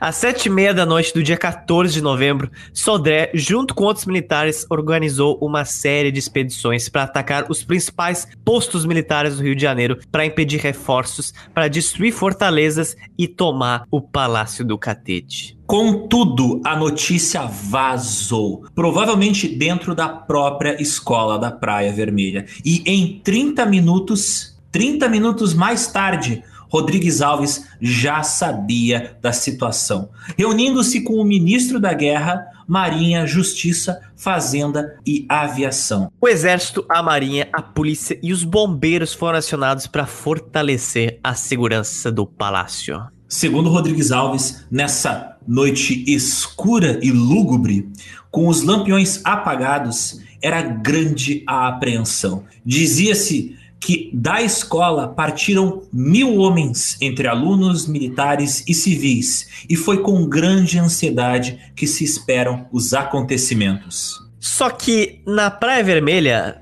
saíram em torno de só 300 militares, em contraste com a estimativa de mil do governo. Já, já saiu, começou bem. Muitos deles eram alunos que estavam nos seus 16 a 20 anos. Tá aí, mataram aula. mataram aula. Né? Mataram aula e não, não, não, não deram golpe, não vieram pra escola. Eles saíram da Praia Vermelha em torno das nove da noite. E no caminho receberam a maravilhosa notícia que as outras duas expedições que foram mandadas paralelamente uma tinha fracassado e seus apoiadores presos em uma tentativa de buscar munição e a outra tinha sido abortada no meio do caminho. Ou seja, não só o governo já sabia da revolta, como estava tendo ampla vantagem. Chegando no Palácio do Catete, o local ele estava totalmente às escuras, por causa dos lampiões quebrados e também por causa da chuva. Os militares foram avistados pelo exército que estava no catete e se iniciou um tiroteio que durou meia hora. Cara, imagina, em frente ao palácio do governo, em frente à Casa Branca brasileira, acontece um tiroteio entre militares. Uma boa forma de matar a aula. Não só matar a aula, outras coisas vão morrer aqui. o aluno da Praia Vermelha, Bertoldo Klinger, afirmaria, 40 anos mais tarde, que o tiroteio foi anarquizado. Ah! Sério? Eu não imagino de outra forma. E que os alunos corriam até risco de atirarem uns nos outros, tamanha era a escuridão, a bagunça. Ninguém via nada, nem sabia onde estavam exatamente os militares do catete. Só atiravam na direção de onde vinha o som e os clarões do disparo de armas. Cara, quantas pessoas não deram tiro no próprio pé nesse dia? Cara, é, sim, os caras estão literalmente, ah, vamos praticar, tirou, vamos, aonde? Ah, no Rodrigues Alves, opa, uma boa ideia, bora lá. Golpe militar feito a moda caralha. Não foi muito diferente das outras vezes, não. E por algum motivo milagroso, cara, o Brasil é cheio desses milagres, só que pro outro lado. Do outro lado do conflito, o chefe da polícia do Catete pediu para todo mundo bater em retirada para dentro do palácio, porque ele não sabia exatamente quantos revoltosos tinha, achando que era em torno de mil, mas como foram em torno de 300, nessa hora mais de 70 já tinham ido embora. Então tinha uns 200 e pouco pingados de adolescente perdido dando tiro. E é nessa hora que sugerem para Rodrigues Alves que ele saísse do catete e embarcasse em um navio de guerra e fugisse da cidade. Mas ele acabou descartando essa ideia e ficando, falando que talvez a situação caótica não seria tão caótica assim. E era muito mais ansiedade do que alguma preocupação real. Era mais muito mais bagunça no escuro, mas tudo bem. Houveram, claro, feridos e mortos. Do lado da Praia Vermelha, né, da escola da Praia Vermelha, houveram três mortos e oito feridos.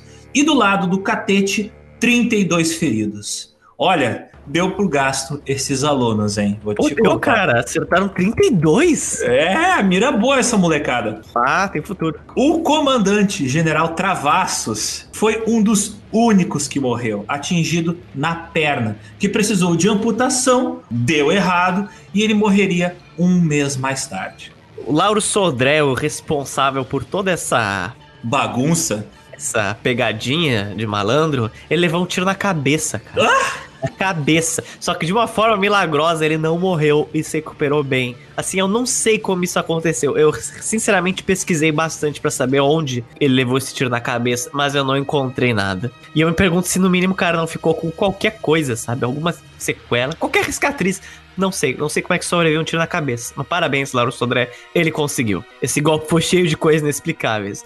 Mas depois de ser ferido, eles resolveram bater em retirada. E para onde é que eles resolveram voltar? Pra Praia Vermelha. Eu acho que essa foi, tipo, a pior decisão tomada nesse podcast. Porque assim, era óbvio que o Catete Rodrigues Alves já sabia que a revolta vinha da Praia Vermelha. Então voltar para lá é, tipo, só esperar para você levar porrada. E foi exatamente isso que eles fizeram. Então, na madrugada, o encoraçado Deodoro iluminou o colégio da Praia Vermelha, que fica literalmente numa praia, e começou ao que? A bombardear ele. Alguns dos revoltosos que estavam lá fugiram, outros foram presos por uma força militar que vinha do outro lado.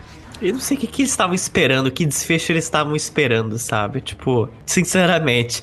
Cerca de 200 alunos e 9 oficiais renderam-se sem resistência e permaneceram no pátio depois. Os alunos saíram da escola em bondes, escoltados pelas forças do governo. Até me pergunto, ainda tinha bonde funcionando, mas tudo pois bem. Pois é, né? Daquele ah, e de onde seguiram presos para unidades militares. Dias depois, foram embarcados em navios e separados e distribuídos pelos estados do Paraná, Santa Catarina e Rio Grande do Sul. Coitados. 81 alunos da escola do Realengo também foram enviados para os portos do Sul. Um decreto do dia anterior excluía os alunos revoltosos do exército.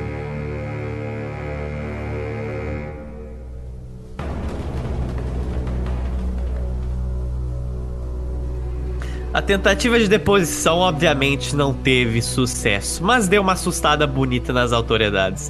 No dia 16 de novembro, o estado de sítio para o Rio de Janeiro e de Niterói foi aprovado e posteriormente prorrogado por três vezes consecutivas. Com argumentação, claro, que o poder legal estava sendo ameaçado em uma tentativa de golpe e instalação de uma ditadura militar. É tipo assim, querem botar Não. uma ditadura na nossa ditadura, isso é inadmissível? Pode. E o presidente da república também assinou no mesmo dia um decreto que mandava fechar a escola militar do, da Praia Vermelha. Os alunos foram expulsos do exército, porém foram anistiados no ano seguinte, o que permitiu que alguns retornassem à sua formação militar, agora no Rio Grande do Sul, Santa Catarina ou Paraná. Lauro Sodré também seria anistiado em 1905. Existem bem poucas fontes que identificam quem foram esses alunos que fizeram essa revolta. Quem foram esses personagens?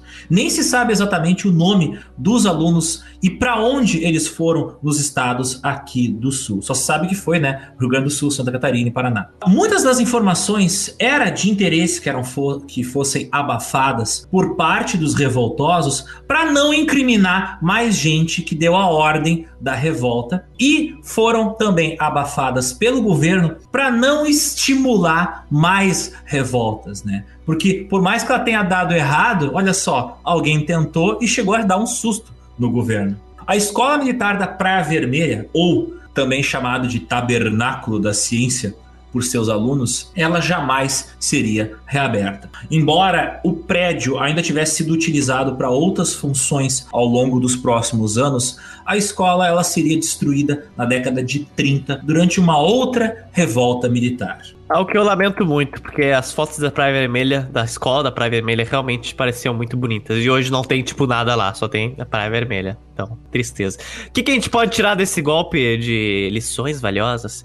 Olha, os golpes do Brasil sempre foram todos muito estranhos. Desorganizados. É tipo, vamos ver no que vai dar. E opa, deu certo, opa, não deu certo. E olha só que curioso: se você é pobre, preto, se você vai numa manifestação contra o governo, literalmente grita umas, grita umas palavras de ordem você é preso, deportado, açoitado, cicatrizado, vacinado e mandado pro Acre, ou então numa ilha no Rio de Janeiro. Numa ilha que é uma prisão, que é uma das piores prisões da história do Brasil. E se você é um aluno militar, vai até a sede do governo, der tiro em militares de patentes superiores, planejar um golpe de Estado e falhar, você no máximo é mandado para o sul do país e não para o fim da Amazônia brasileira, né? Você não é mandado para o pior e mais distante lugar do Brasil para trabalhar um trabalho de análogo à escravidão. Você, jovem aluno militar, você, apesar de ter tentado derrubar o governo, vai tá livre em breve, sendo anistiado um ano mais tarde. Curioso, não, né?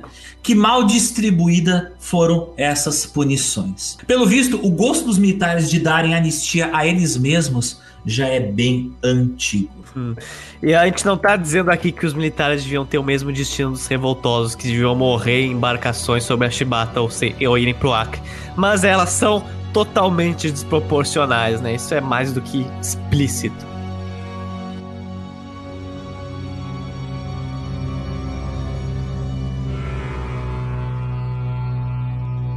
Mas de volta ao conflito, depois que os alunos foram matar a aula da Tiro e Rodrigues Alves não conseguiram, como é que anda o nosso Rio de Janeiro? Como é que anda o bairro da saúde? O governo, os bombeiros, a marinha ainda tá chorando porque não consegue entrar nas trincheiras? Exatamente, exatamente.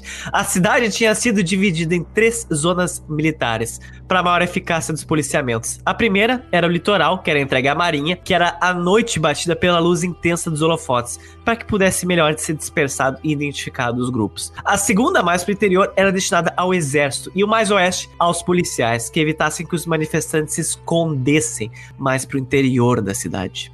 Mas mesmo com esses esforços, os manifestantes em suas trincheiras, eles impediam uma grande penetração militar na área. Havia sido projetada, havia sido planejada para a noite um ataque à região que tem dentro do bairro da Saúde chamada de Porto Arthur.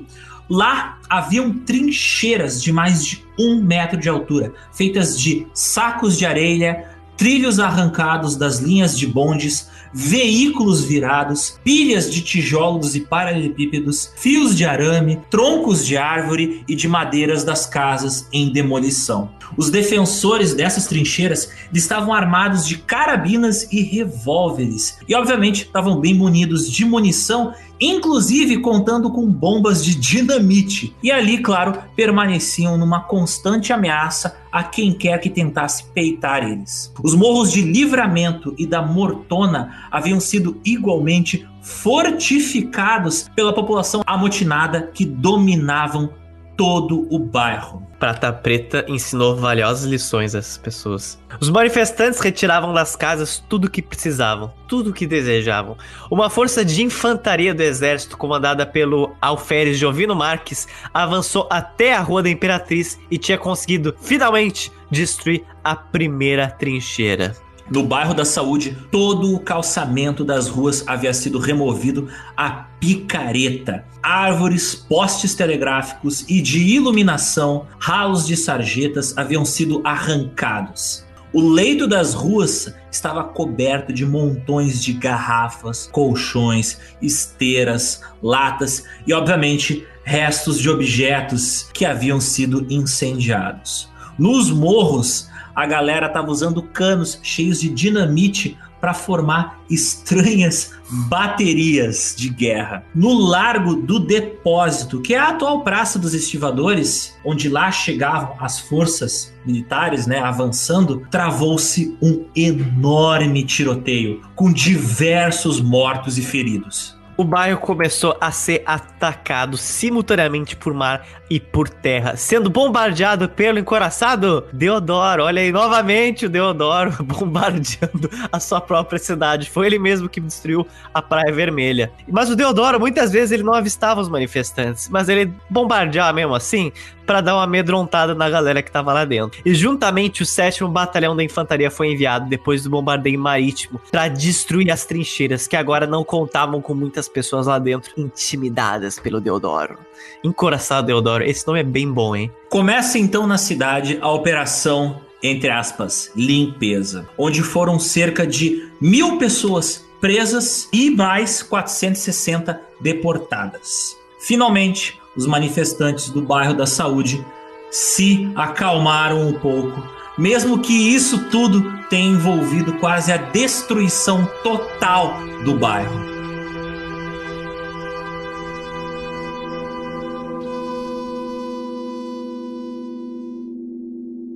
E no dia 16 de novembro, mesmo dia que o Rodrigues Alves patriou todo mundo da Praia Vermelha, o governo assumiu uma iniciativa uma coisa curiosa, uma coisa inteligente até. Ele revoga a obrigatoriedade da vacina antivarílica. E dada a repressão sistemática e extinta, o movimento então começa a diminuir. Ele não tem mais novos apoiadores. Até que os manifestantes mais velhos acabaram sendo vencidos pela exaustão e pelo cerco militar. E tão naturalmente quanto irrompeu a revolta vacina, ela começou a sumir. Mas mesmo com a revogação da lei, permaneceu válida a exigência do atestado de vacinação para trabalho, viagem, casamento, alistamento militar, matrícula em escolas públicas, hospedagens e em hotéis. Ou seja, era basicamente um CPF. Vai fazer qualquer coisa, você precisa do seu CPF, que é certificado de vacina. Senão você não é cidadão. Olha aí. O levante militar continuou na Bahia, olha só, onde uma guarnição militar rebelou-se contra a vacina, assim como em Recife, com passeatas anti-vacina. Os militares acusados da insurreição foram detidos e aprisionados a cidade ressurgiu da revolta totalmente reconhecível. Calçamento removidos, casas destruídas, janelas estilhaçadas, portas arrombadas, trilhos de bondes destroçados, carros e carroças detonados pelas ruas, crateras de dinamites por todas as ruas e ruínas de prédios incendiados, assim como, claro, lampiões quebrados, bancas, relógios, lojas e estátuas detonadas. Cara, trincheiras improvisadas dos mais variados materiais estavam né, espalhadas por todo lugar, barreiras de arame farpado, perfurações por vala por toda a parte e, é claro, muito sangue espalhado por todo o lugar. Cavalos mortos, enfim, pilhas de coisas que foram queimadas e ainda cinzas fumegando. Um número incalculável de mortos e feridos perdas e danos materiais inestimáveis e, claro, uma atmosfera geral de terror, a qual fez com que muitas obras permanecessem destruídas por até dois anos.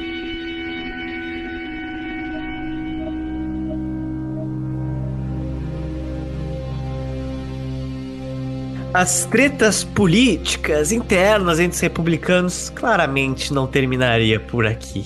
No dia 18 de novembro houve um tiroteio perto do catete, virou moda já, é cotidiano, Rio de Janeiro, né?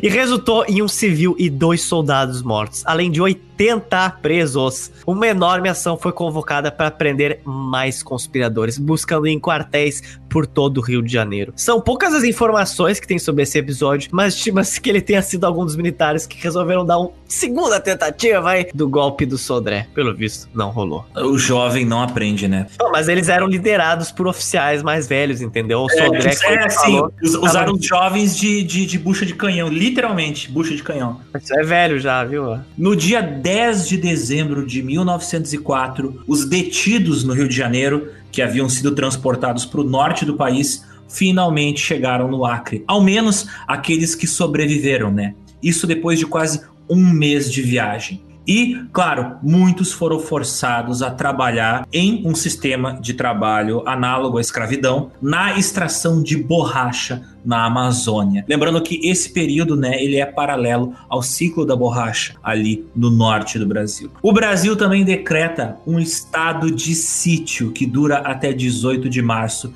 de 1905. Isso para assegurar que as obras mais importantes ali do Rio de Janeiro, como a Avenida Central, a atual Rio Branco não fossem perturbadas por futuros eventos de caos social.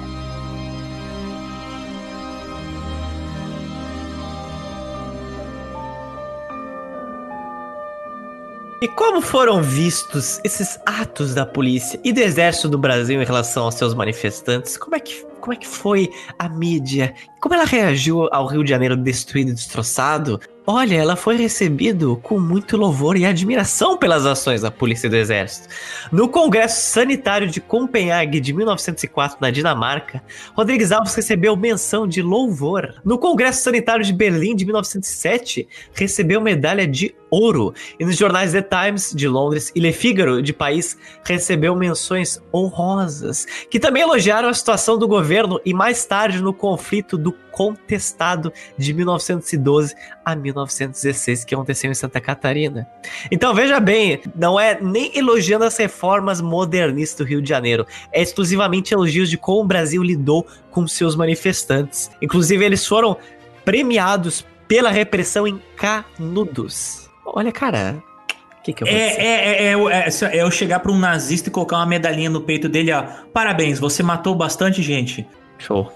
Em 7 de setembro de 1904, a Avenida Central foi finalmente inaugurada e o cronista de um tabloide anarquista da época, o Libertário, comenta que é vicioso dizer ao operário consciente o que foi o trabalho da grande artéria, uma miserável exploração do trabalhador inconsciente passivo era de ver todas as noites, antes de inauguração, dezenas de homens, movendo-se à luz de lâmpadas elétricas num trabalho fatigante até pela manhã, mas por um miserável e ridículo salário.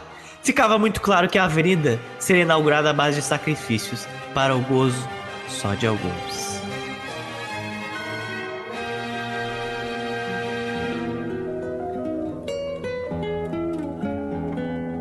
Mas e o que foi feito do Oswaldo Cruz? Bem, a sua história segue. Em 1904 foram feitas mais de 200 mil visitas domiciliares e mais de 800 edifícios e casas foram interditados. Os contaminados foram internados em hospitais e, mesmo com a situação caótica da revolta, a campanha de saúde gerou bons resultados. Mesmo com todo o caos gerado pela revolta da vacina, a campanha de Oswaldo Cruz foi bem sucedida. E as mortes de varíola, que em 1902 chegavam até mais de mil, em 1905, apenas um ano depois, baixaram para apenas 48. Em 1909 não foi registrado toda a cidade do Rio, nenhuma vítima de febre amarela. Oswaldo Cruz, no entanto, contraiu sífilis e aos 30 anos já apresentava graves sinais da doença, envelhecendo rapidamente e também tendo problemas psíquicos. Cruz começou a ter delírios, sendo muitas vezes visto à noite vagando no Instituto Manguinhos, que ele mesmo ajudou a fundar, falando coisas infundamentadas. Mesmo com a doença, ele continuou suas pesquisas científicas até os últimos dias da sua vida.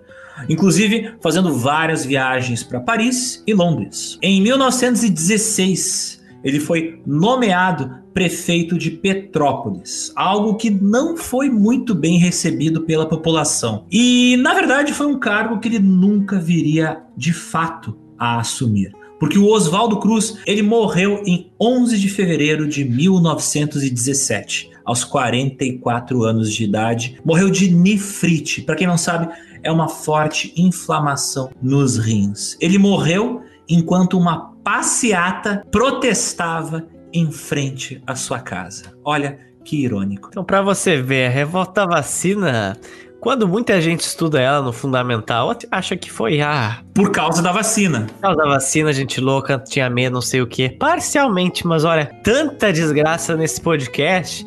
A vacina foi um dos mínimos problemas. E personagens tão pouco comentados como Lauro Soldré ou Prata Preta, quase sempre ofuscados pelo Oswaldo Cruz.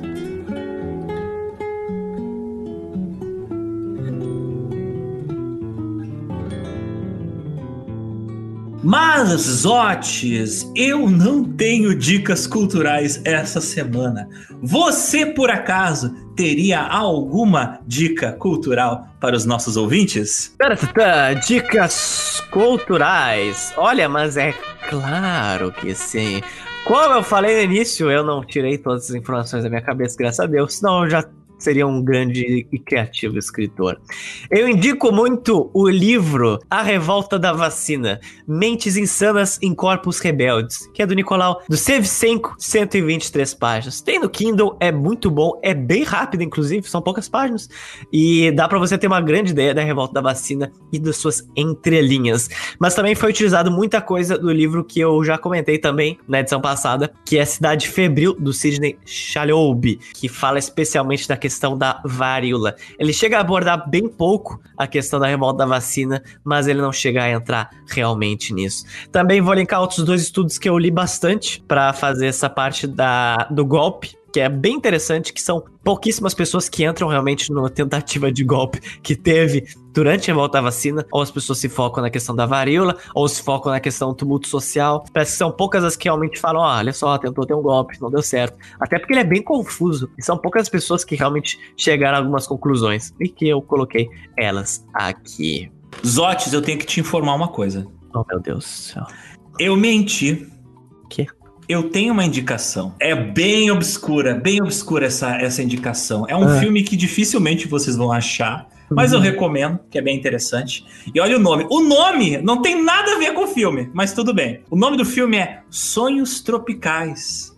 Ele saiu no Brasil em 2002 e ele conta a história de uma menina, que é uma judia polonesa, ela se torna prostituta e ela vem parar aqui nesse inferno que é o Brasil. E isso tudo acontece em meio à história toda da revolta da vacina. Não é um filme muito bom, mas é um dos poucos filmes assim que dramatiza os eventos históricos desse período tão complicado. Curioso, né? Da tanto palco literário essa, esse contexto do Rio de Janeiro. Daria, daria, um, daria um filme tão bom, daria, daria uma, uma temporada tão boa de alguma série e, na, e nada, né? Nada, nada. Vou dar uma boa Revolução Francesa, só que totalmente errada. Tudo deu mais errado que a Revolução Francesa. E cadê as produções? Para ter uma ideia, por exemplo, Os Miseráveis, ele fala muito das revoltas semelhantes à revolta da vacina Sim. que aconteceram da população fazendo quebra-quebra contra o governo. Isso no século XIX, né? É, tipo, são revoltas que marcaram a história do país e lá fora o pessoal valoriza os eventos históricos do seu país mas aqui, tipo, um troço dessa proporção, sabe? Tipo, puseram fogo na capital do país Bombardearam a própria capital. Bombardearam com um encouraçado a capital do país. O próprio governo bombardeou a população. Várias vezes. Né? Caramba, meu, como é que não tem, tipo, uns filmes, sabe? Umas, umas séries, uns anime? Eu pedi, eu quero o Jojo do, do Preto Prata lá, cara. Ai, ah, que lindeza que seria. Nossa senhora. É, né? Por exemplo, do Canudos tem um filme incrível, ótimo sabe? Mas não tem um filme da revolta vacina. Muitas pessoas ainda acham que é simplesmente pessoas negacionistas. Só que vai muito mais além disso, gente. Mas, Otis, eu ouço uma sirene. Hum. Será que é da polícia? Será que é o encoraçado Deodoro? Será que é o Oswaldo Cruz vindo com uma agulha do tamanho do meu braço enfiar oh, vacina em vocês, Otis? Vírus virulento que valida a minha liberdade? Não, não, não, não. É a sirene ah. do. Chamando na tele. As mensagens dos nossos ouvintes. Zotes, você pode, por favor, ler a primeira mensagem de um de nossos ouvintes sobre a edição passada, que foi sobre a origem das favelas aqui no Brasil? Olha, eu já esperava que esse tema fosse bem recebido, mas eu me surpreendi com o quão bem recebido ele foi. Ele foi lançado agora, neste dia que estamos gravando, há pouco tempo, mas uau, vários comentários já e feedbacks que me mandaram. Agradeço a todos, sublinhando alguns dos mais importantes. O nickname no Instagram, que eu não cheguei a stalkear o nome da pessoa, o Gedinhas, fala o seguinte, um comentário muito interessante. O Hernando de Soto, no Mistério do Capital, alega que geraríamos trilhões, sim, com T, só regularizando propriedades de favelas. Daríamos segurança jurídica para quem mora há 20 anos no lugar, capacidade de investimento, afinal, imóveis são garantias comuns de empréstimos, ou mesmo uma criação da especulação imobiliária nessas comunidades, já que o dono poderia investir em melhorias na sua propriedade. Dignidade em suma. O AP Santiago, ele comentou: É incrível como vocês escolhem temas que, além de muito interessantes, fogem do óbvio. Ai, que bom, obrigado, AP Santiago. Muito importante trazer à tona as razões pelas quais as favelas existem. São esses temas esquecidos que nos fazem entender por que o Brasil é como ele é. Vocês agregam um valor enorme um abraço para você, AP Santiago. Curioso porque esse foi, na verdade, um dos motivos que a gente surgiu, porque você vai pesquisar podcast de Primeira Guerra, de Segunda Guerra, pô, já tem tantos, e tem tanta coisa que ninguém fala daqui que, nossa... É, tem, tem muitos temas obscuros que são extremamente interessantes, como o de hoje, né? É. E a, passa batido é. por esses podcasts de história. Então a gente meio que uh, faz o podcast até para satisfazer a nossa insaciável sede de conhecer e compreender a história do mundo. É, o nickname T. Miarrued falou: Uma pesquisa muito interessante foi feita por Bruno Carvalho, que resultou no livro Cidade Porosa. Não conheço, inclusive, vou pesquisar e já fica aí a dica para os interessados também. A Dani Modesto falou que revisitar a história recente do Brasil, como este fato, por exemplo, é um caminho para o entendimento realista das desigualdades que construíram e se perpetuam em nossa nação. O Vanda Oza comentou: Valeu cada segundo, bem leve e esclarecedor. Parabéns, GeoPizza. E a Souza.vera e o nickname Canônica Carla Thaís. Olha aqui, onomatopeia esse nomezinho. Vocês são demais! Todo o material produzido, as análises, o formato de comunicar. Aprendo muito com vocês. Olha aqui, nós também aprendemos muito com vocês, ouvintes. Ó, oh, curioso, achei o comentário muito bom. O Fred RS falou: engraçado o higienista se chamar barata. E a Mila Spencer comentou: sim, é quase como se o ministro da Saúde não soubesse o que é SUS. Um pouco contraditório. E eu digo, e eu digo que é, é quase como se o Brasil tivesse no meio de uma epidemia com 145 mil mortes e não teria ministro da Saúde há mais de dois, três meses. Seria muito irônico se uma coisa dessa acontecesse. Né? Opa, ai, que interessante. Volta aquilo que a gente falou não é só golpe. Tudo no Brasil é feito assim, ó, tipo, ah, faz do jeito que der. Se deu certo, deu. Se não der, não deu. Sinceramente, a quantidade de podcast que vai ter sobre esse ano vai ser assim, ó. Nossa, nossa. Não, eu, eu, eu, tô, eu tô pensando que daqui a uns 10 anos a gente tem que fazer um episódio, uma série de 10 episódios só sobre o ano de 2020. Comemorando 10 anos sem 2020. Às vezes eu lembro de umas coisas que aconteceu no governo brasileiro recentemente. Eu fiquei, cara, cara, o ministro da Educação fugiu do país e ficou por isso, tá ligado? ficou tipo, foda-se. Ficou por isso, tipo, ah, estou sendo perseguido pelo meu próprio governo. Oi? Aí ele foi embora. A Luísa Meira, queridíssima, no Twitter, inclusive fomos colegas em assim, algumas cadeiras de jornalismo. Ela perguntou se eu tinha dicas de leitura, eu, claro, né? Foi daí eu ver o roteiro. E ela falou que indica do Quilombo a Favela, a produção do espaço criminalizado no Rio de Janeiro, do André Lino Campos. E também o livro Prostitutas, Jogadores, Pobres e Vagabundos no Discurso Jornalístico, da Beatriz Marroco. Eu achei bem interessante o título do primeiro. Sinceramente, vou até pesquisar no Kindle. Sempre é interessante ver essas exclusões urbanas que os nossos maravilhosos governantes fazem. E tem gente seguindo a gente no Twitter, Zote. Olha só, olha que curioso. Eu Primeiro, parabenizo todas as pessoas que tiveram a vontade, a dignidade de escutar mais duas horas de podcast um dia só, porque eu divulguei isso aí de noite e no dia seguinte já tinha, assim, ó, muita gente elogiando, então as pessoas ouviram no mesmo dia. E outra coisa, o caos planejado que eu citei no final do podcast, que eu, de onde eu tirei alguns artigos sobre os cortiços, ele nos seguiu e nos parabenizou por citarmos as suas matérias. E eu fiquei chocadérrimo. Então, assim, as pessoas ouviram realmente até o final. Elas realmente seguiram. Então, caos planejado muito obrigado pela magnífica satisfação. E também o Felipe Moreno falou do meu inboxinho. Falou o seguinte: Olá, Zotes. O episódio foi excelente e concordo com você. Seria muito bom que todo brasileiro aprendesse na escola a origem da favela para entender a cidade de hoje. Eu só conheci melhor o tema por estudar arquitetura. Inclusive, me aprofundei mais nele por conta do meu TCC, que é um projeto de urbanização da favela. Como vocês falaram muito bem, essa política violenta de transição no século XIX para XX moldou as cidades brasileiras Infelizmente, isso ainda ocorre. Essa visão higienista não morreu e parece estar mais forte do que nunca nos últimos tempos. Ações como a que rolou, por exemplo, na Cracolândia há alguns anos, mostram essa disputa territorial dentro das cidades. A especulação imobiliária, a gentrificação, a periferização das classes baixas, a falta de moradias, etc. São resultado desse pensamento de exclusão nas cidades. Parabéns pelo trabalho. Adoro os temas, mas o título desse episódio fez meus olhos brilharem, pois sou apaixonado pela temática urbana. Um grande abraço. Eu agradeci e falei que se você é um grande entusiasta ou profissional estudante de arquitetura, oh yeah, você vai amar nosso próximo tema, nossa próxima edição. Você que acompanha nossas nossos posts, ver que a gente faz vários antes e depois de algumas cidades. Nesta próxima edição, vocês vão saber por que, que o nosso Brasil não conservou tão pouco seu patrimônio histórico que, que algumas cidades são bem diferentes que a gente. Hoje tijolos voaram. Semana, daqui a duas semanas vocês vão ver da onde foram retirados esses tijolos. E finalmente temos um último comentário do Gustavo Underline Silva Underline 51, que ele fala: sabemos que esse não é um problema somente do Brasil e sim do mundo. No Rio, além dos fatos acima narrados como capital federal, abrigou os combatentes vindos da Guerra do Paraguai e mesmo Segunda Guerra, muitos deles necessitando de tratamento no Rio, e suas famílias também buscaram esse tipo de moradia.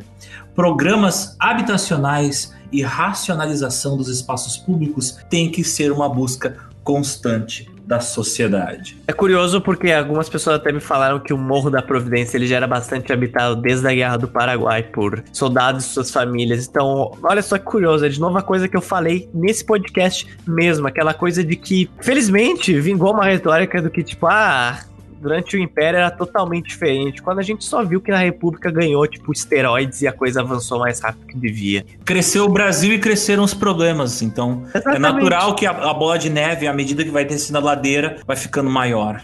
É, eu já vi muito que ah, a culpa da, da favelização é da República, só da República que não investiu em programas falam: ah, não teve nenhum programa de ressocialização dos escravizados, o Império ia fazer. Cara, ele teve 35 anos para fazer, ele não fez. E teve um ano ainda, quase no poder, depois de abolir a escravidão, e não foi apresentado nada, entendeu? E o Brasil foi um dos últimos países do mundo a abolir a escravidão. É o último do Ocidente. A gente, a gente chegou atrasado nessa história, cara. Então não tem, não tem que passar pano nem em República nem em Império. É, eu fico assim, cara, tipo, não, não existe voltar Império. Império já acabou. Você não ressuscita alguém que morreu, sacou? Morreu, it's over. Acabou. Você não vai ressuscitar. Eu acho que o, O Bragança hoje sabe governar? Cara, nem, a, nem o pai dele governou. E nem que se precisa governar nesse Brasil, né? Ninguém sabe. Mas o que eu tô dizendo é. Do Brasil, cara, eu não duvido de nada. Se os Estados Unidos teve um ator que virou presidente que derrotou a Rússia, eu não sei de mais nada. Jogamos ao vento. Jogamos ao vento. É isso. Temos uma pizza com sabor de desigualdade social e quebra-quebra no meio do Rio de Janeiro? Acho que não tem nada que combina mais com o nosso país. Vírus, falta de infraestrutura, segregação é racial. Uma pizza, é uma pizza. destruição civil. É, finalmente. É uma pizza. Esse episódio saiu com a pizza pegando fogo, literalmente. Parece que não teve início e parece que não teve fim. Mas isso é Brasil. Nos vemos na próxima quinzena.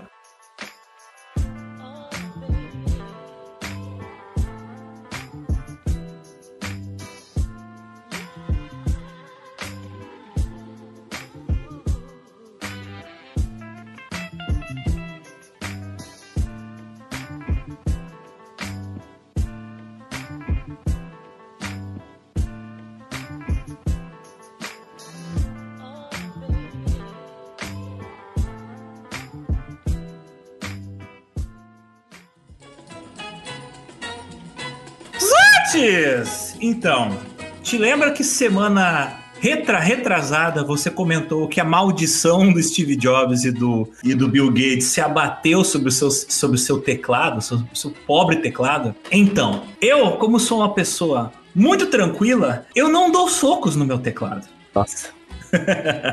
Já há muito tempo. Estava eu digitando uma pauta do GeoPizza, empolgado, lendo sobre monolitos e coisas antigas, quando de repente este maldito teclado resolve parar de funcionar. Resolve parar de funcionar no sentido de que algumas várias teclas resolveram funcionar ao mesmo tempo e Meu tudo Deus. que eu teclava dava algum comando e abria um software diferente no meu computador. Eu pensei, pronto, baixou o Steve Jobs aqui, xinguei ele, agora ele resolveu invadir minha máquina. Mas não era vírus, era porque tinha um Ctrl Alt Delete ali que ficou travado por causa que esse teclado é velho e por causa que ele era uma porcaria.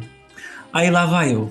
Ah, meu Deus, é sábado, tá tudo fechado. O país está em quarentena em alguns Hoje lugares, isso? né? Não, não, foi quando eu tava semana passada. E aí, o que aconteceu? Eu tive que passar dois dias digitando com o mouse Cara, um teclado virtual. no teclado virtual, digitando no teclado virtual. Cara, que. Então, ouvintes, eu sou escravo de vocês, porque eu digitei pará dezenas de parágrafos de texto no teclado. Mas tudo bem, segunda-feira fui lá, peguei 100 reais, comprei um teclado da Philips. Acredito que vai me durar alguns anos se eu não bater nele. Mas é isso, gente. A maldição dos teclados continua assombrando o GeoPizza. Ela é E real. eu cara. passei dois dias digitando uma pauta com o mouse. Não é mais fácil abrir no celular e digitar por lá? Não, uma merda, uma merda. Cara, que, que horror. Quem sabe você seja o próximo ouvinte, nunca se sabe. Beware. Eu, a única maldição que eu tive que mais me traumatizou é que uma vez eu tentei baixar o jogo e baixou um Badu overpowered. Mas foi overpower de verdade. Porque ele, assim, eu tenho certeza que tinha um chinês me vendo e tava rindo demais na minha cara. O, chi- o chinês bateu na tua porta com o USB na mão. tá aqui o Baidu.